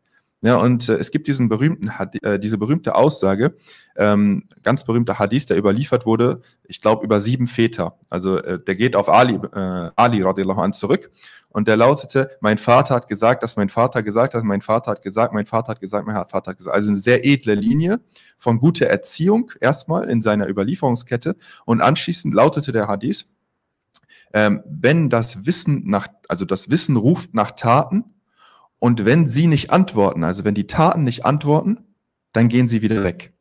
Ja, dann geht das, äh, Entschuldigung, dann geht das Wissen wieder weg. Ja, das heißt, das Wissen ruft nach Taten. Und wenn die Taten nicht antworten, dann geht das Wissen einfach wieder weg.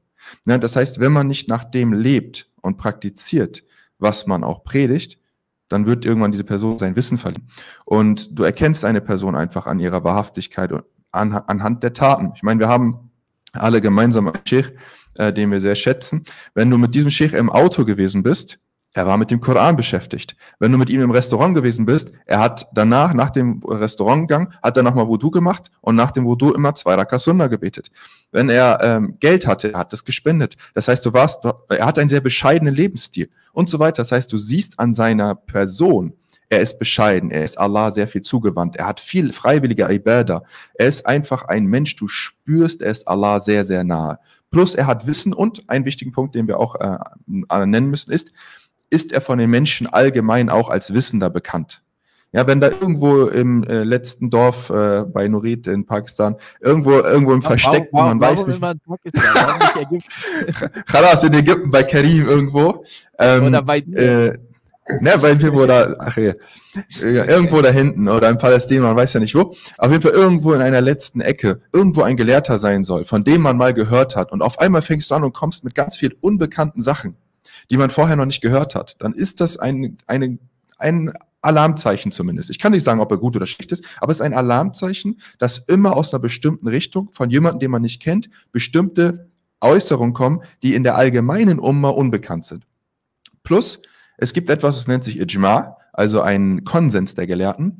Und es gibt bestimmte Konsens, äh, Konsens, ist das jetzt auch wieder richtiger Plural? Ich weiß nicht. Ein Konsens, mehrere Konsense.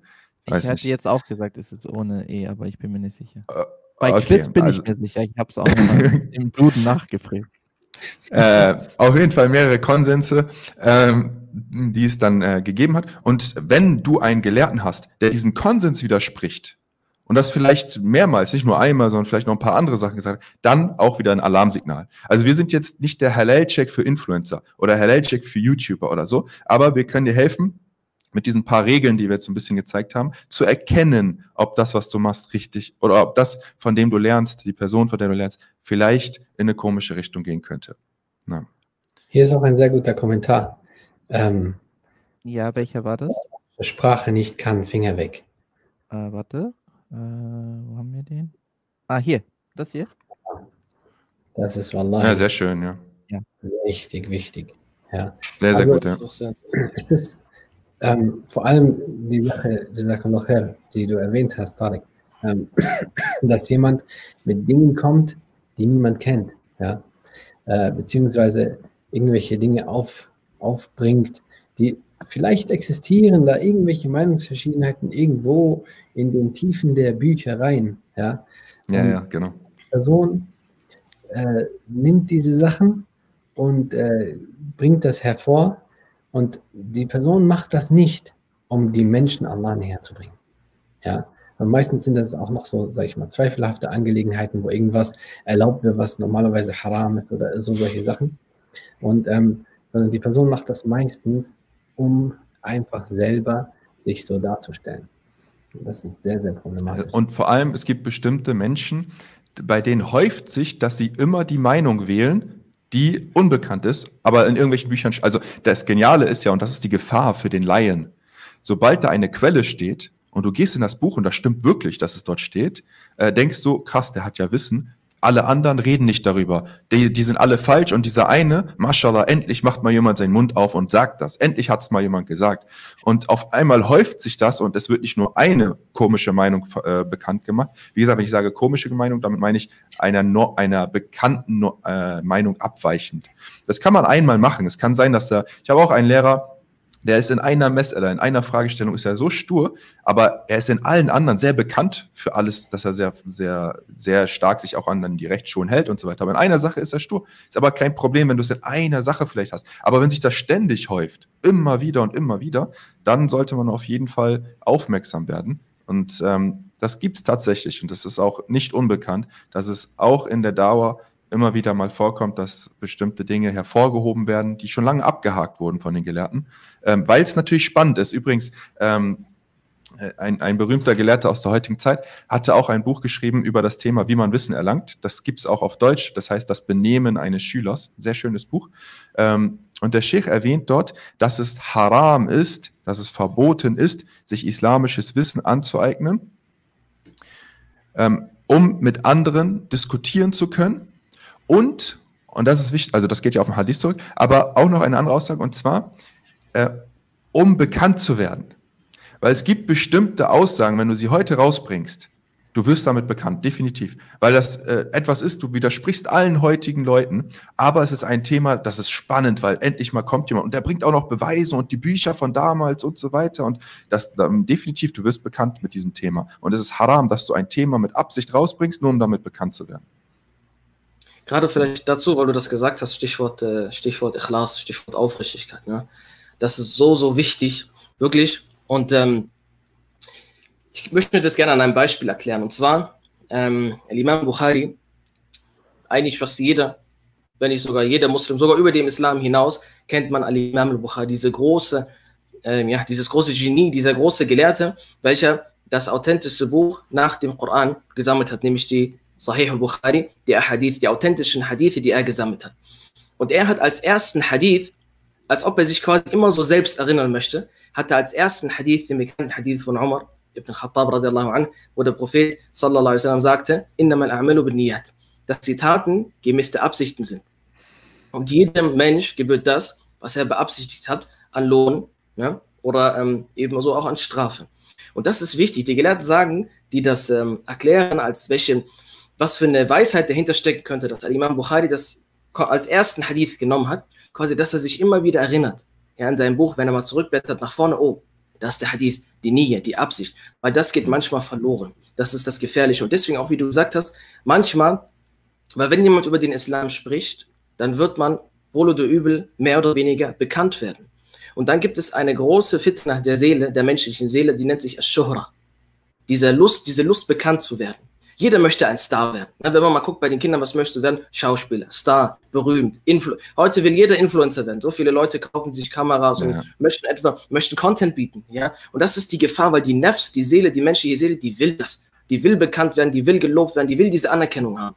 Und deswegen packt man auch manchmal aus den aus den tiefen Büchern manche Aussagen aus, die die Gelehrten, wo sie mal einen Ausrutscher hatten. Und die Gelehrten sind sich übrigens einig, dass es keinen Gelehrten gibt, sowieso kein Mensch, der fehlerfrei ist. Und jeder Gelehrte weiß, dass andere Gelehrten auch, auch man selber Fehler hat und Aussagen, bei denen man nicht richtig die Wahrheit getroffen hat. Und deswegen sagten auch die früheren Gelehrten, Wer diese einzelnen Aussagen immer sucht und ihnen nachfolgt, ne, wo ein Gelehrter vielleicht einen Ausrutscher hat und eine Sache erlaubt hat, die, wo die Beweislage eigentlich anders ist, wenn man diese Sachen alle versucht ähm, zu befolgen, dann das ist die Gefahr, dass man in die Heuchelei fällt. Weil man spielt dann mit der Religion. Ja, heute erlaube ich dir das, meine Follower werden mehr. Ja, und der, deswegen, das ist sehr gefährlich, wenn es nur noch um Likes geht. Und da muss man sich selber auch manchmal kontrollieren, wenn man etwas gepostet hat. Ah, wie viele Likes sind jetzt schon da? Oder wie viele, wie viele, äh, na, wie viele Leute haben das schon gesehen, wie viele Leute haben es kommentiert und so weiter und so fort. Und das ist sehr, sehr wichtig. Deswegen Al-Ikhlas, diese reine Absicht, die man haben muss, während man dieses Wissen lernt. Und zwar, das vergisst man manchmal. Manchmal wird man ein Theoretiker. Und das ist sehr, sehr, sehr gefährlich, denn der Islam, der Prophet sallallahu alaihi wasallam hat die Sahaba nicht zu Theoretikern erzogen. Er hat die nicht zu Theoretikern erzogen. Sie haben, ja. Nee, bring den Satz zu Ende, dann wollte ich kurz zu dem, ja. was du gesagt hast. Okay, sie haben das Wissen nicht gelernt, um das Wissen so zu haben, ne? sie haben das Wissen und geben das einfach weiter, sondern sie praktizieren, dass sie von Allah subhanahu wa ta'ala nahe kommen. Und deswegen ist wichtig, dass wir keine Theoretiker sind, sondern dass wir das Wissen mit voller Aufrichtigkeit zu Allah subhanahu wa ta'ala lernen. Und deswegen ist es auch eine der besten Ibadat, eine der besten gottesdienstlichen Handlungen, die man tun kann, dass man Wissen lernt, ja, abgesehen, was wir, was wir besprochen haben, das, was Pflicht ist, darüber hinaus, das, was Mustahab ist, das, was erwünscht ist, wo man die hohen Stufen erlangt bei Allah subhanahu wa ta'ala, dass man sich dieses Wissen auch aneignet. Und die Gelehrten, damit schließe ich ab, dann gebe ich dir das Wort, haben auch eine sehr, ein sehr schönes Beispiel.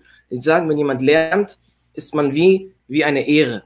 Also die Ehre ist das, wo die Körner drin sind, wo die ganz vielen Körner drin sind, dieser kleine Halm, und da wo zum Beispiel Weizenkörner drin sind. Je mehr Körner da drin sind und äh, je reifer, äh, je reifer das wird, je, je, mehr man kurz vor der Ernte ist, je, je mehr das wird, desto mehr neigt es sich und beugt sich runter. So sagen sie auch, so sollte die Person sein. Je mehr Wissen man hat, desto mehr Demut bekommt man vor Allah und vor diesem gewaltigen Wissen danach, dass man weiß, eigentlich weiß ich gar nichts. Ja, das ist wichtig. Hm. Sehr schön. Ähm, ich wollte einmal ganz kurz ein, äh, der User ist sowieso anonym, deswegen kann ich das gerne mal machen. Und zwar, wir reden jetzt über das Thema Wissen und dass man tiefgehendes Wissen lernen sollte und dass man Struktur haben sollte. Und ich gehe davon, also nur weil er anonym ist, sonst hätte ich es nicht hervorgehoben.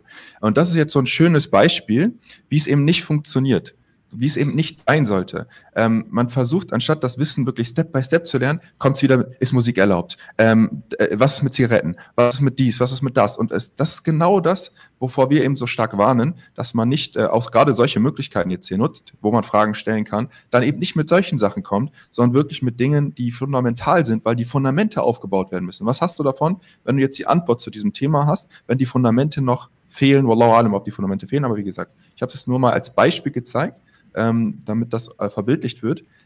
Ähm, wollte noch was anderes sagen, und zwar äh, die Schwester Doro, glaube ich. Allgemein, wenn jemand sagt, meine Meinung dazu ist, Punkt, Punkt, Punkt, ist es fragwürdig. Oder Allahu Alam sagen. Ähm, oder, oder Allahu Alam. Ähm, Nurid, vielleicht kannst du was sagen. Ähm, Sheikh Amir. Sheikh Amir, unser Gelehrter, äh, in Medina. Hatte eine besondere Eigenschaft mit dem Thema Allahu Alim oder La Adri. Vielleicht kannst du ein bisschen darauf eingehen, wie er mit dem Thema umgegangen ist. Er ist einer der stärksten oder für, für mich war es eine der prägendsten Persönlichkeiten in der Zeit. Und er hatte bestimmte Eigenschaften, er und die Leute um ihn herum. Vielleicht kannst du was dazu sagen. Ja, absolut. Eine, eine Sache, die ihn oder auch man kann es wirklich, äh, in meinen Augen ist es ein Merkmal für eine wirklich wissende Person. Und das haben wir halt bei ihm besonders, aber auch bei anderen Gelehrten gesehen, dass er ohne Probleme sagen konnte, wenn er etwas gefragt äh, wurde, Allahu alim. Ich weiß es nicht. Ich bin nicht dran, ich bin in, in dieser Wissenschaft nicht spezialisiert. Frag jemand anderes. Allahu alim. Obwohl, was waren das für Fragen manchmal? Teilweise waren es Fragen, wo man sich dann äh, dachte, als jemand, der gerade am Lernen ist, okay, ist das jetzt wirklich so eine schwierige Frage? Und ähm, die, die, die, die also die Gelehrten, haben uns dann auch vor allem in, in privaten Sitzungen gesagt, dass das eine Erziehung auch ist. Es ist eine Erziehung, dass man ähm, dass, man, dass man das Wissen zu schätzen kennt und dass man nicht auf alles einfach so antwortet. Und es gibt so viele schöne Beispiele dafür, aus der Zeit von Imam Malik zum Beispiel, äh, wo, wo eine Delegation wochenlang zu ihm hingereist ist, hingereist ist mit, ähm, da gibt es jetzt viele Zahlen, sagen wir mal 35 äh, Fragen hatten sie oder 40, wie auch immer. Und er hat zu fast allen Fragen gesagt, Allahu alam, Allahu alam, Allahu alam. Und es ist ein riesiger Gelehrter, der, einer der größten Gelehrten äh, in seiner Zeit. Und dann haben die Leute ihm gesagt, wir sind den ganzen Weg zu dir gekommen, sind wochenlang gereist, um, um den Menschen dann bei uns zu sagen, Imam Malik hat keine Antwort. Dann hat er gesagt, ja. Und äh, es, es geht darum, dass wir ähm, nicht leichtsinnig mit diesem Wissen umgehen. Und äh, genau da sind wir wieder bei diesem Punkt, dass die Leute, die, äh, das ist so, eine, so ein ähm, Kneipengespräch-Niveau hat. Ja, ich denke, ach das, ja, ich glaube, das ist halal, ja, vielleicht ist es haram. Ich denke nicht, ich denke nicht. Und das ist dieses, dass man gar nicht mehr weiß, über was man da spricht, dass man dieses Wissen gar nicht mehr zu schätzen weiß, dass man nicht weiß, wie gewaltig es ist, wenn man über den Islam redet. Und wir geben so leichtsinnig äh, Rechtsurteile. Die Leute sagen dann, ach, ich gebe doch keine Fatwa. Ja, wenn du sagst, ja, das ist, das ist haram, dann, khalas, dann hast du, dann hast du schon äh, quasi dein Rechtsurteil abgegeben. Und wir sollten vorsichtig sein und uns nicht schämen, wenn wir etwas nicht wissen. Und wir sollten uns auch dafür hüten, wenn wir jemanden zuhören, der die ganze Zeit so argumentiert, ja, meiner Meinung nach, ich glaube, ja, ich denke nicht. Der Islam ist, das ist, wir, es sind Quellen, wir haben Quellen, wir haben den Koran, wir haben die Sunna, wir haben die Aussagen der Gelehrten. Es ist nicht einfach so, was ich denke. Ja, wir stützen uns auf etwas.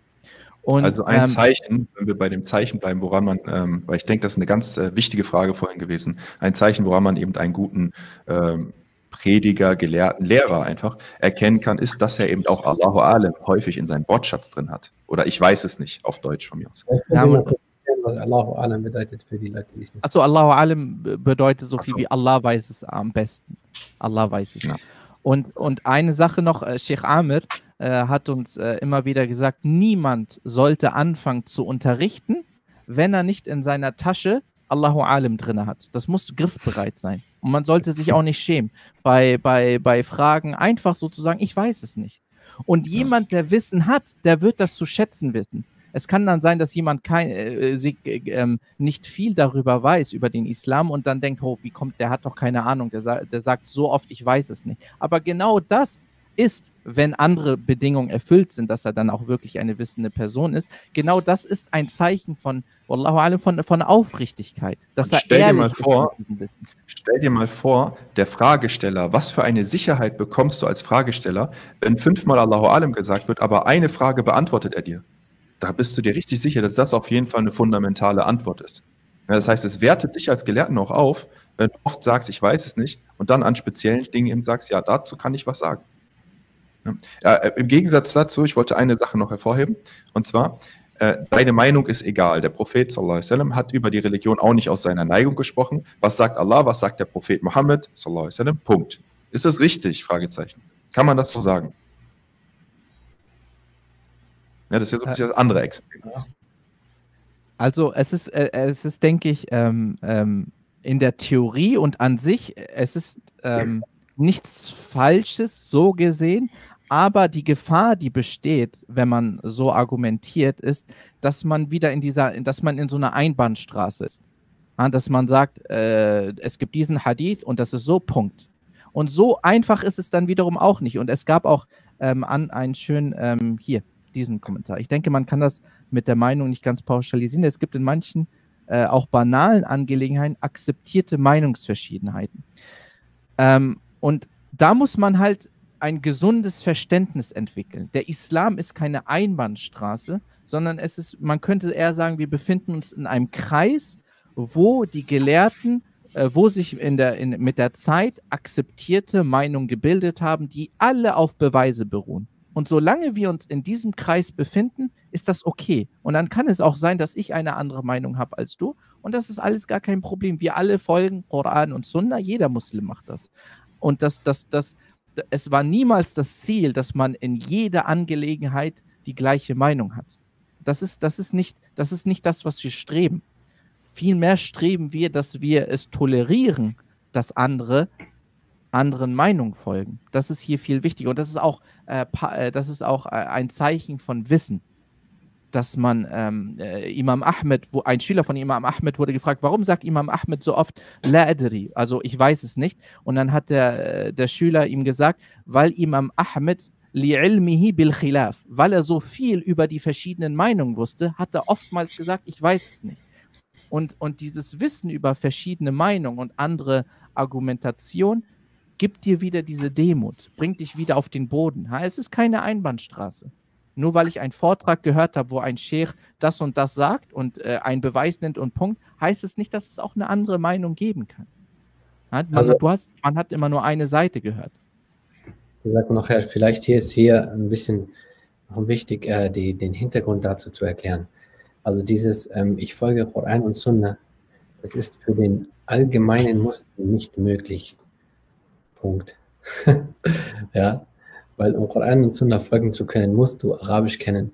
Du musst äh, nicht nur die arabische Sprache kennen, sondern wissen, was die Wörter für eine Beweiskraft haben. Und jetzt, äh, gerade wenn es um Meinungsverschiedenheit, wenn wir über Meinungsverschiedenheit sprechen, dann sprechen wir in der Rechtswissenschaft. Ja, also wir sprechen jetzt nicht ähm, über, äh, sag ich mal, Meinungsverschiedenheit zwischen Religionen oder sowas, ja, sondern hier geht es nur um die Rechtswissenschaft. Rechtswissenschaft heißt, was tue ich? Man betet, wie man fastet. Halal oder Haram oder Makruh oder Mustahab etc. Ja? Und da ist ein riesen System dahinter. Hinter, hinter dem, dem Wort, das und das ist Pflicht zum Beispiel oder das und das ist erwünscht. Dahinter steckt nicht einfach ein Hadith, der irgendwo steht. Ja? Oder irgendwie eine Ayah, die irgendwo steht. Sondern da ist ein riesen Mechanismus dahinter. Und da sind zig Dinge, die da beachtet werden müssen. Und dieser Riesenmechanismus, den nennen wir heutzutage Rechtsschule, ja, Madhab. Und davon haben wir vier Stück. Und die haben ihr jeweils eigenen Mechanismus.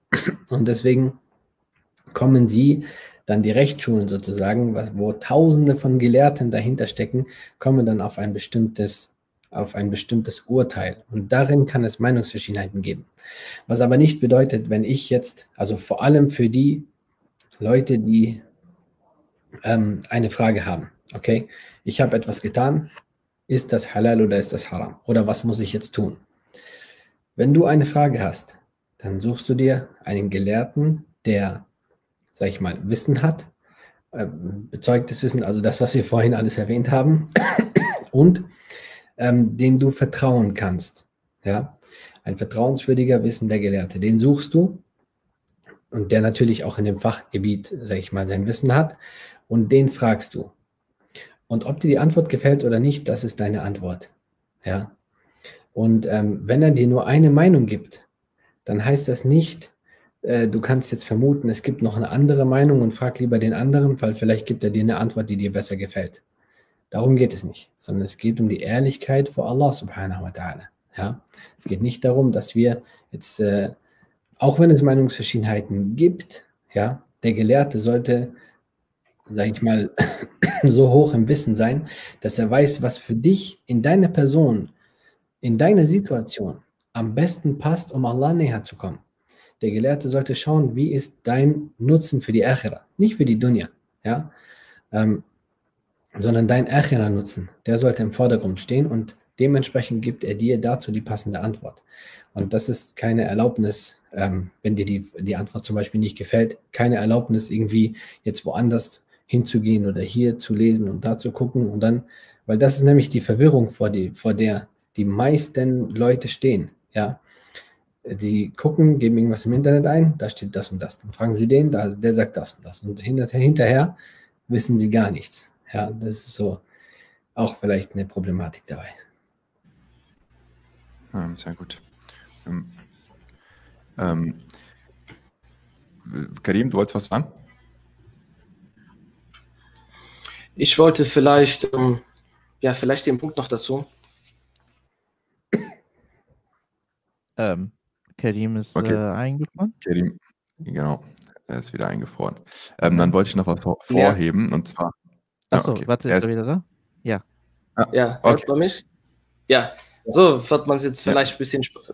Jetzt haben wir es vielleicht ein bisschen die Spannung gesteigert. Auf jeden Fall, was ich sagen wollte, ähm, dass man, äh, dass die früheren Schüler ja, von dem Gelehrten, und das hatten wir vielleicht kurz angeschnitten, aber ich finde den Punkt sehr, sehr wichtig, dass sie von ihrem Lehrer auch vor allem das Benehmen und die Tazkiyah mitbekommen haben. Denn der Prophet والسلام, ist auch gekommen, um erstmal eine, ein, einen Boden zu schaffen, wo man das Wissen äh, einsehen kann. Denn wenn, wenn, wenn die Person kaputt ist, das Herz ist kaputt und die Situation, wenn man da Wissen ähm, draufschüttet, dann kann das vielleicht nicht richtig aufgenommen werden. Deswegen ist so wichtig, die Tazkiyah, dass man sich reinigt, dass man sich läutert und dass man auch diese Herzensangelegenheit und wichtig, die, manchmal denkt man sich so, ach, diese Herzensangelegenheit, ich will wissen, wissen, ich will, was hat Ahmad gesagt, Imam Ahmad, Imam Shafi, ich will richtig in die Thematik rein. Aber das Wissen des Herzens, das ist wichtig. Und deswegen haben die Gelehrten auch Bücher geschrieben über die Herzensangelegenheiten, ja, diese Ibadah des Herzens, wie man Allah anbietet, dass man ihn liebt, dass man Furcht vor ihm hat, dass man auf ihn hofft, dass man auf ihn vertraut. Da haben wir der Tawakkul, haben wir am letzten Livestream ähm, drüber gesprochen. Deswegen wichtig, die, die früheren Gelehrten haben auch gesagt, sie saßen bei dem, bei dem Sheikh, bei dem Lehrer 10, 20 Jahre. Und was haben sie gelernt? Sie haben von seinem, Be von seinem Benehmen gelernt. Und das hat derjenige, der mal die Ehre hatte, wirklich bei, einem, bei einer wissenden Person zu sein, sie zu begleiten im Auto. Oh. Okay. Ähm, wir haben jetzt hier noch eine Frage. Ähm, Ibrahim, vielleicht kannst du was dazu sagen. Was ich zu Hause. Oh, warte, oh, warte. Karim. Ähm, ja. ja. Dein, dein Stream sag, sag noch den letzten Satz, Karim. Sag den, ja. wiederholen den Deswegen ist es wichtig, Genau, ich, ich, wollte sagen, wie wichtig, wie besonders es ist, wenn man mit seinem, äh, man eine, die Ehre hat, eine wissende Person zu begleiten. Ja, das ist sehr, sehr wichtig und sehr, sehr besonders, denn da sieht man wirklich, wie diese Person das die Tat umsetzt. Und das haben auch früheren gesagt gehabt, dass sie Jahrzehnte bei dem Sheikh saßen, erstmal nur das Wissen, das Benehmen gelernt haben, bevor sie mit dem Wissen angefangen haben. Und das ist sehr, sehr wichtig, dass man da wirklich sich Leute, um dann darauf zu gießen und darauf wächst dann wächst dann das Wissen, inshallah. Glaube ich. Ja. Äh, wir müssen langsam auch zum Ende kommen. Ähm, ich würde ein paar Fragen reinnehmen und zwar ähm, vielleicht ein bisschen schneller beantwortet dann. Einmal, jemand, der gar keine Rechtsschule folgt, also ein Prediger im Internet oder so, ist das schon ein Warnsignal? Ist das schon für uns ein Warnsignal? Frage an euch. Schwierig. Also, äh, da müsste man gucken, woher kommt denn, was ist denn der Werdegang von dieser Person? Äh, wo hat also, sie gelernt und so weiter? Also, also man kann es nicht, also nicht so pauschal direkt sagen, keine Rechtsschule direkt Warnsignal ist noch nicht so, so ja. schnell. Aus der Sicht eines, eines Usulis ähm, ist das schon eine Art Warnsignal. Ja, weil entweder bist du allgemeine Person, eine Ami, ja, sozusagen ein, ein Laie, ähm, oder du bist jemand, der sich gerade Wissen aneignet, ein Talabul Ilm, oder du bist ein Mujtahid, ja? ein sozusagen derjenige, der die höchste Stufe erreicht hat und selbst ähm, aus den Quellen und Texten der Scharia etc. die Urteile ableiten kann. Und ähm, wir befinden uns alle zwischen der Stufe Laie und Schüler des Wissens. Und in dieser Stufe, sage ich mal, Schüler des Wissens, wenn jemand über die Religion spricht, dann hat er nicht die Befugnis, ähm, selbst irgendwelche Urteile abzuleiten oder herbeizuführen, weil er sehr wahrscheinlich auch nicht die, die Fähigkeit dazu hat. Ja. Und ähm, ich meine, eine Rechtsschule, das ist wirklich, wie Nodit gesagt hat, ein sehr tief, sehr, sehr tief gehendes Thema. Ein sehr tiefgehendes Thema. Ja, wir können dazu auch mal eine extra Sitzung machen, einen Live-Talk. Äh, Eigentlich würde Thema sogar jede, Wissen, jede, Wissenschaft an sich würde äh, ein eigenes Thema verdienen. Wie lerne ich zum Beispiel Aqidah, wie lerne ich Fiqh, wie lerne ich Usul, wie lerne ich Tafsir. Heißt, jedes, jede Wissenschaft im Islam, man könnte viele, viele Sitzungen damit füllen, wie man das am besten lernt. Jetzt praktisch gesehen, nur noch um kurz auf die Frage ähm, zu kommen, praktisch gesehen ist es tatsächlich so, wenn jemand keine Rechtsschule folgt, dann folgt er der Meinung von einem Mann. Okay? Der irgendwie irgendwo mal gesagt hat, hm, ich glaube, das ist das Richtige. Und das ist sehr, sehr gefährlich. Viele denken, ähm, ohne das Thema Rechtsschule zu groß zu machen, aber ich glaube, hier passt es. Viele denken, dass Rechtsschule von Imam Abu Hanifa zum Beispiel bedeutet, das ist die Meinung von Imam Abu Hanifa oder die Meinung von Imam Malik. Und damit folgen sie dann ja auch einem Gelehrten. Du hast aber schon angeschnitten, was steckt da wirklich hinter? Ja, da ist ein Riesenapparat von Tausenden von Gelehrten dahinter, die alle, also eine Rechtsschule ist eine Art und Weise, von den Quellen ein Urteil zu bilden. Das ist eine Rechtsschule. Und die Personen, nach der die Rechtsschule benannt ist, ja, Abu Hanifa, Imam Malik, Imam Shafi, Imam Ahmad zum Beispiel bei den vier anerkannten Rechtsschulen, ähm, da ist es so, der Gründer dieser Rechtsschule, der, der die Hauptgrundlagen gesetzt hat, dem, nach dem wird diese Rechtsschule benannt. Ja. Aber jetzt, wenn wir uns zum Beispiel den, die Rechtsschule von Imam Shafi anschauen, Imam Shafi war der Erste, der in, in diesem Thema etwas geschrieben hat, in dem Thema Usul al-Fiqh. Und sein Buch ist noch lange nicht mal halb so detailliert wie das, was wir heutzutage haben. Das heißt, das ist wie so ein, ein Fels, ein Felsen, okay? Er hat den Felsen äh, genommen und kurz in Form gebracht und jeder Gelehrte aus jeder Wissenschaft kommt und perfektioniert dieses Ding, bis hinterher eine, sag ich mal, ein, ein, ein, ein genaues Ding da rauskommt. Ich denke, ja. das Thema Rechtsschulen können wir nochmal detaillierter ähm, besprechen, inshallah, weil das ist wirklich ein riesiges Thema. Vor allem muss man auch aufpassen, ähm, dass wir, ähm, weil das Thema Rechtsschulen nicht unbedingt für die Laien ist, ja, sondern es ist dafür gedacht, um zu erkennen, wer ein Lehrer sein kann für dich. Aber es das heißt nicht, dass du dir jetzt direkt eine Rechtsschule nimmst und los geht's, äh, sondern du brauchst einen Lehrer. Und deswegen, das war die Frage ja auch, ähm, was wenn, und darum gehen wir nochmal auf die Frage, wenn jemand keiner Rechtsschule angehört, dann kann das ein, es kann ein Warnsignal sein. Das heißt nicht, dass er sofort äh, nicht schlecht ist und so weiter, aber es könnte ein Warnsignal sein. Ähm, aber da direkt schon so ein hartes Urteil zu fällen, muss man halt aufpassen. Ähm, aber das, denke ich, ist so ein großes. Kev, nochmal? Risiko ist sehr hoch. Das Risiko ist sehr, sehr hoch. Ähm, ich denke, wir werden da nochmal eine extra Sendung drüber machen, über das Thema Rechtsschulen, weil da auch mehr, weil das Ding ist, man kann nicht so eine Frage beantworten, ohne die ganzen anderen Sachen vorher, vorher erwähnt zu haben. Ähm, und das braucht halt seine Zeit. Deswegen gehen wir da inshallah äh, nochmal drauf ein. Ähm, der Bruder Redwan hatte eine gute Frage gestellt. Könnt ihr uns praktische Tipps geben, wie wir das Deep Learning umsetzen können? Sprich, den Goldfisch in den Konzentrations- Dauer irgendwann mal überbieten zu können. Ja, das war natürlich nur ein symbolisches Bild. Ähm, ich denke, die meisten sind stärker als ein Goldfisch.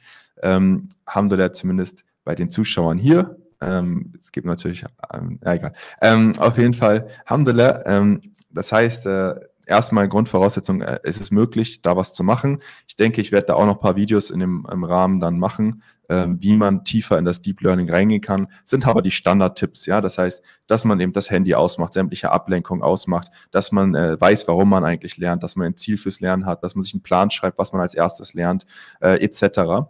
Ähm, aber das äh, kann man in einer anderen Stelle, in einer anderen Situation nochmal äh, tiefer besprechen, inshallah. Ja, wir sollten langsam auch zum Schluss kommen.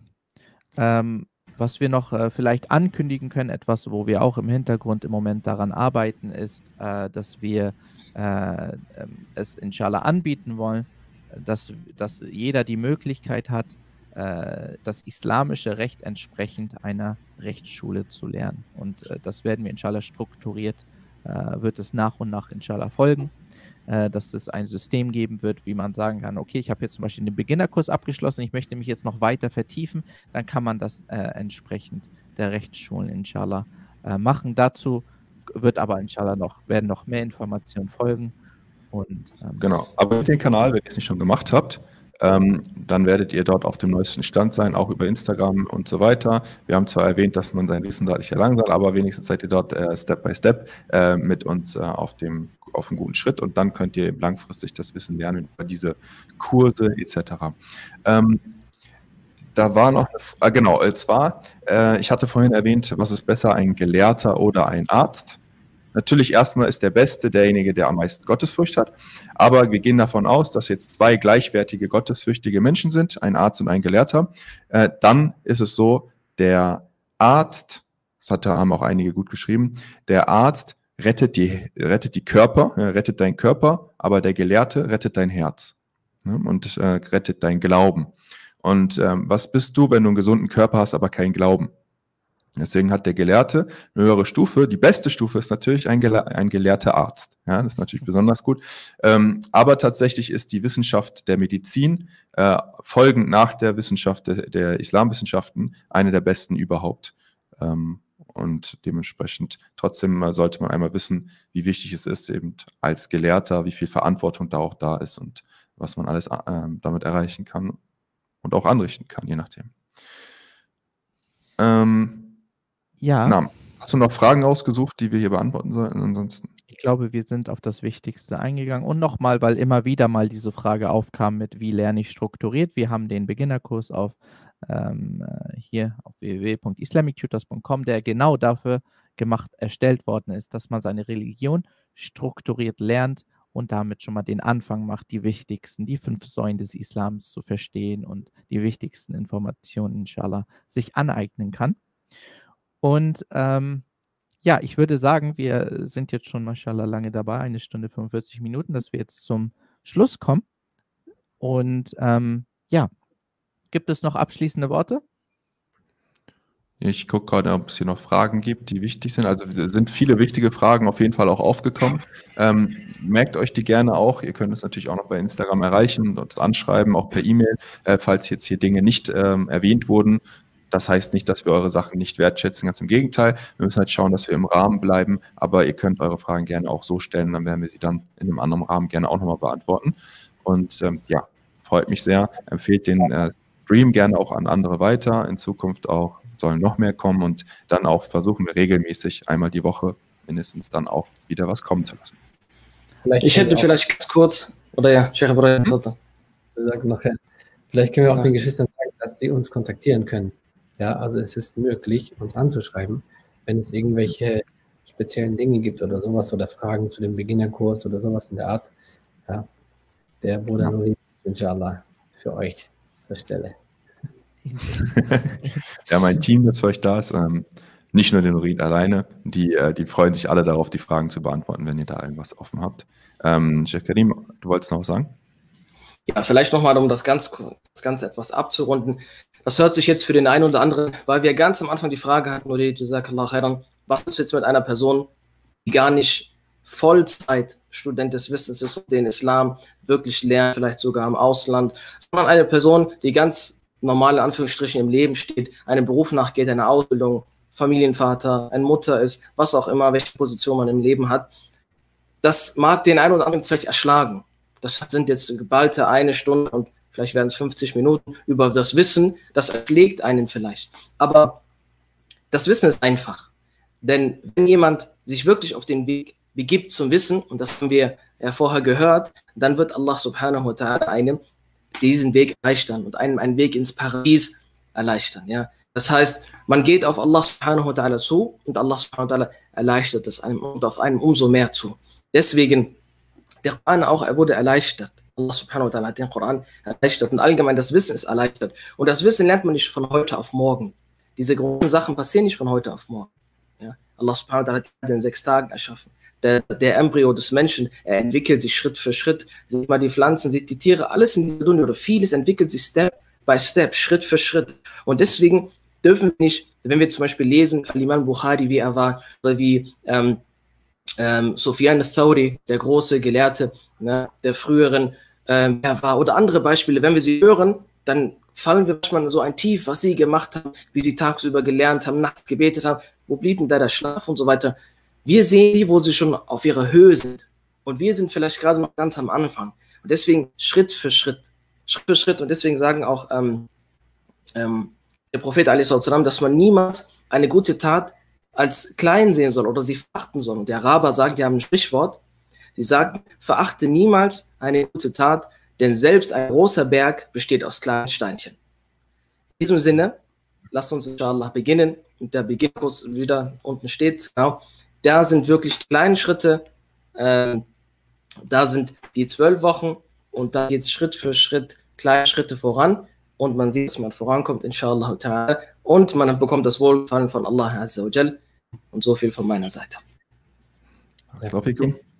Ja, meine Lieben, dann würde ich sagen, äh, wir beenden den Stream für heute und wir sehen uns inshallah am nächsten Sonntag, äh, inshallah wieder um 12 Uhr. Falls es da Abweichungen geben sollte, äh, werden wir euch Bescheid geben, aber wir können das inshallah erstmal so äh, festhalten als regelmäßigen Termin. Ich, äh, wir wünschen euch alle noch einen äh, gesegneten Tag und äh, vielen Dank, dass ihr alle da wart. Bis zum nächsten Mal. Wassalamu alaikum wa rahmatullahi wa barakatuh.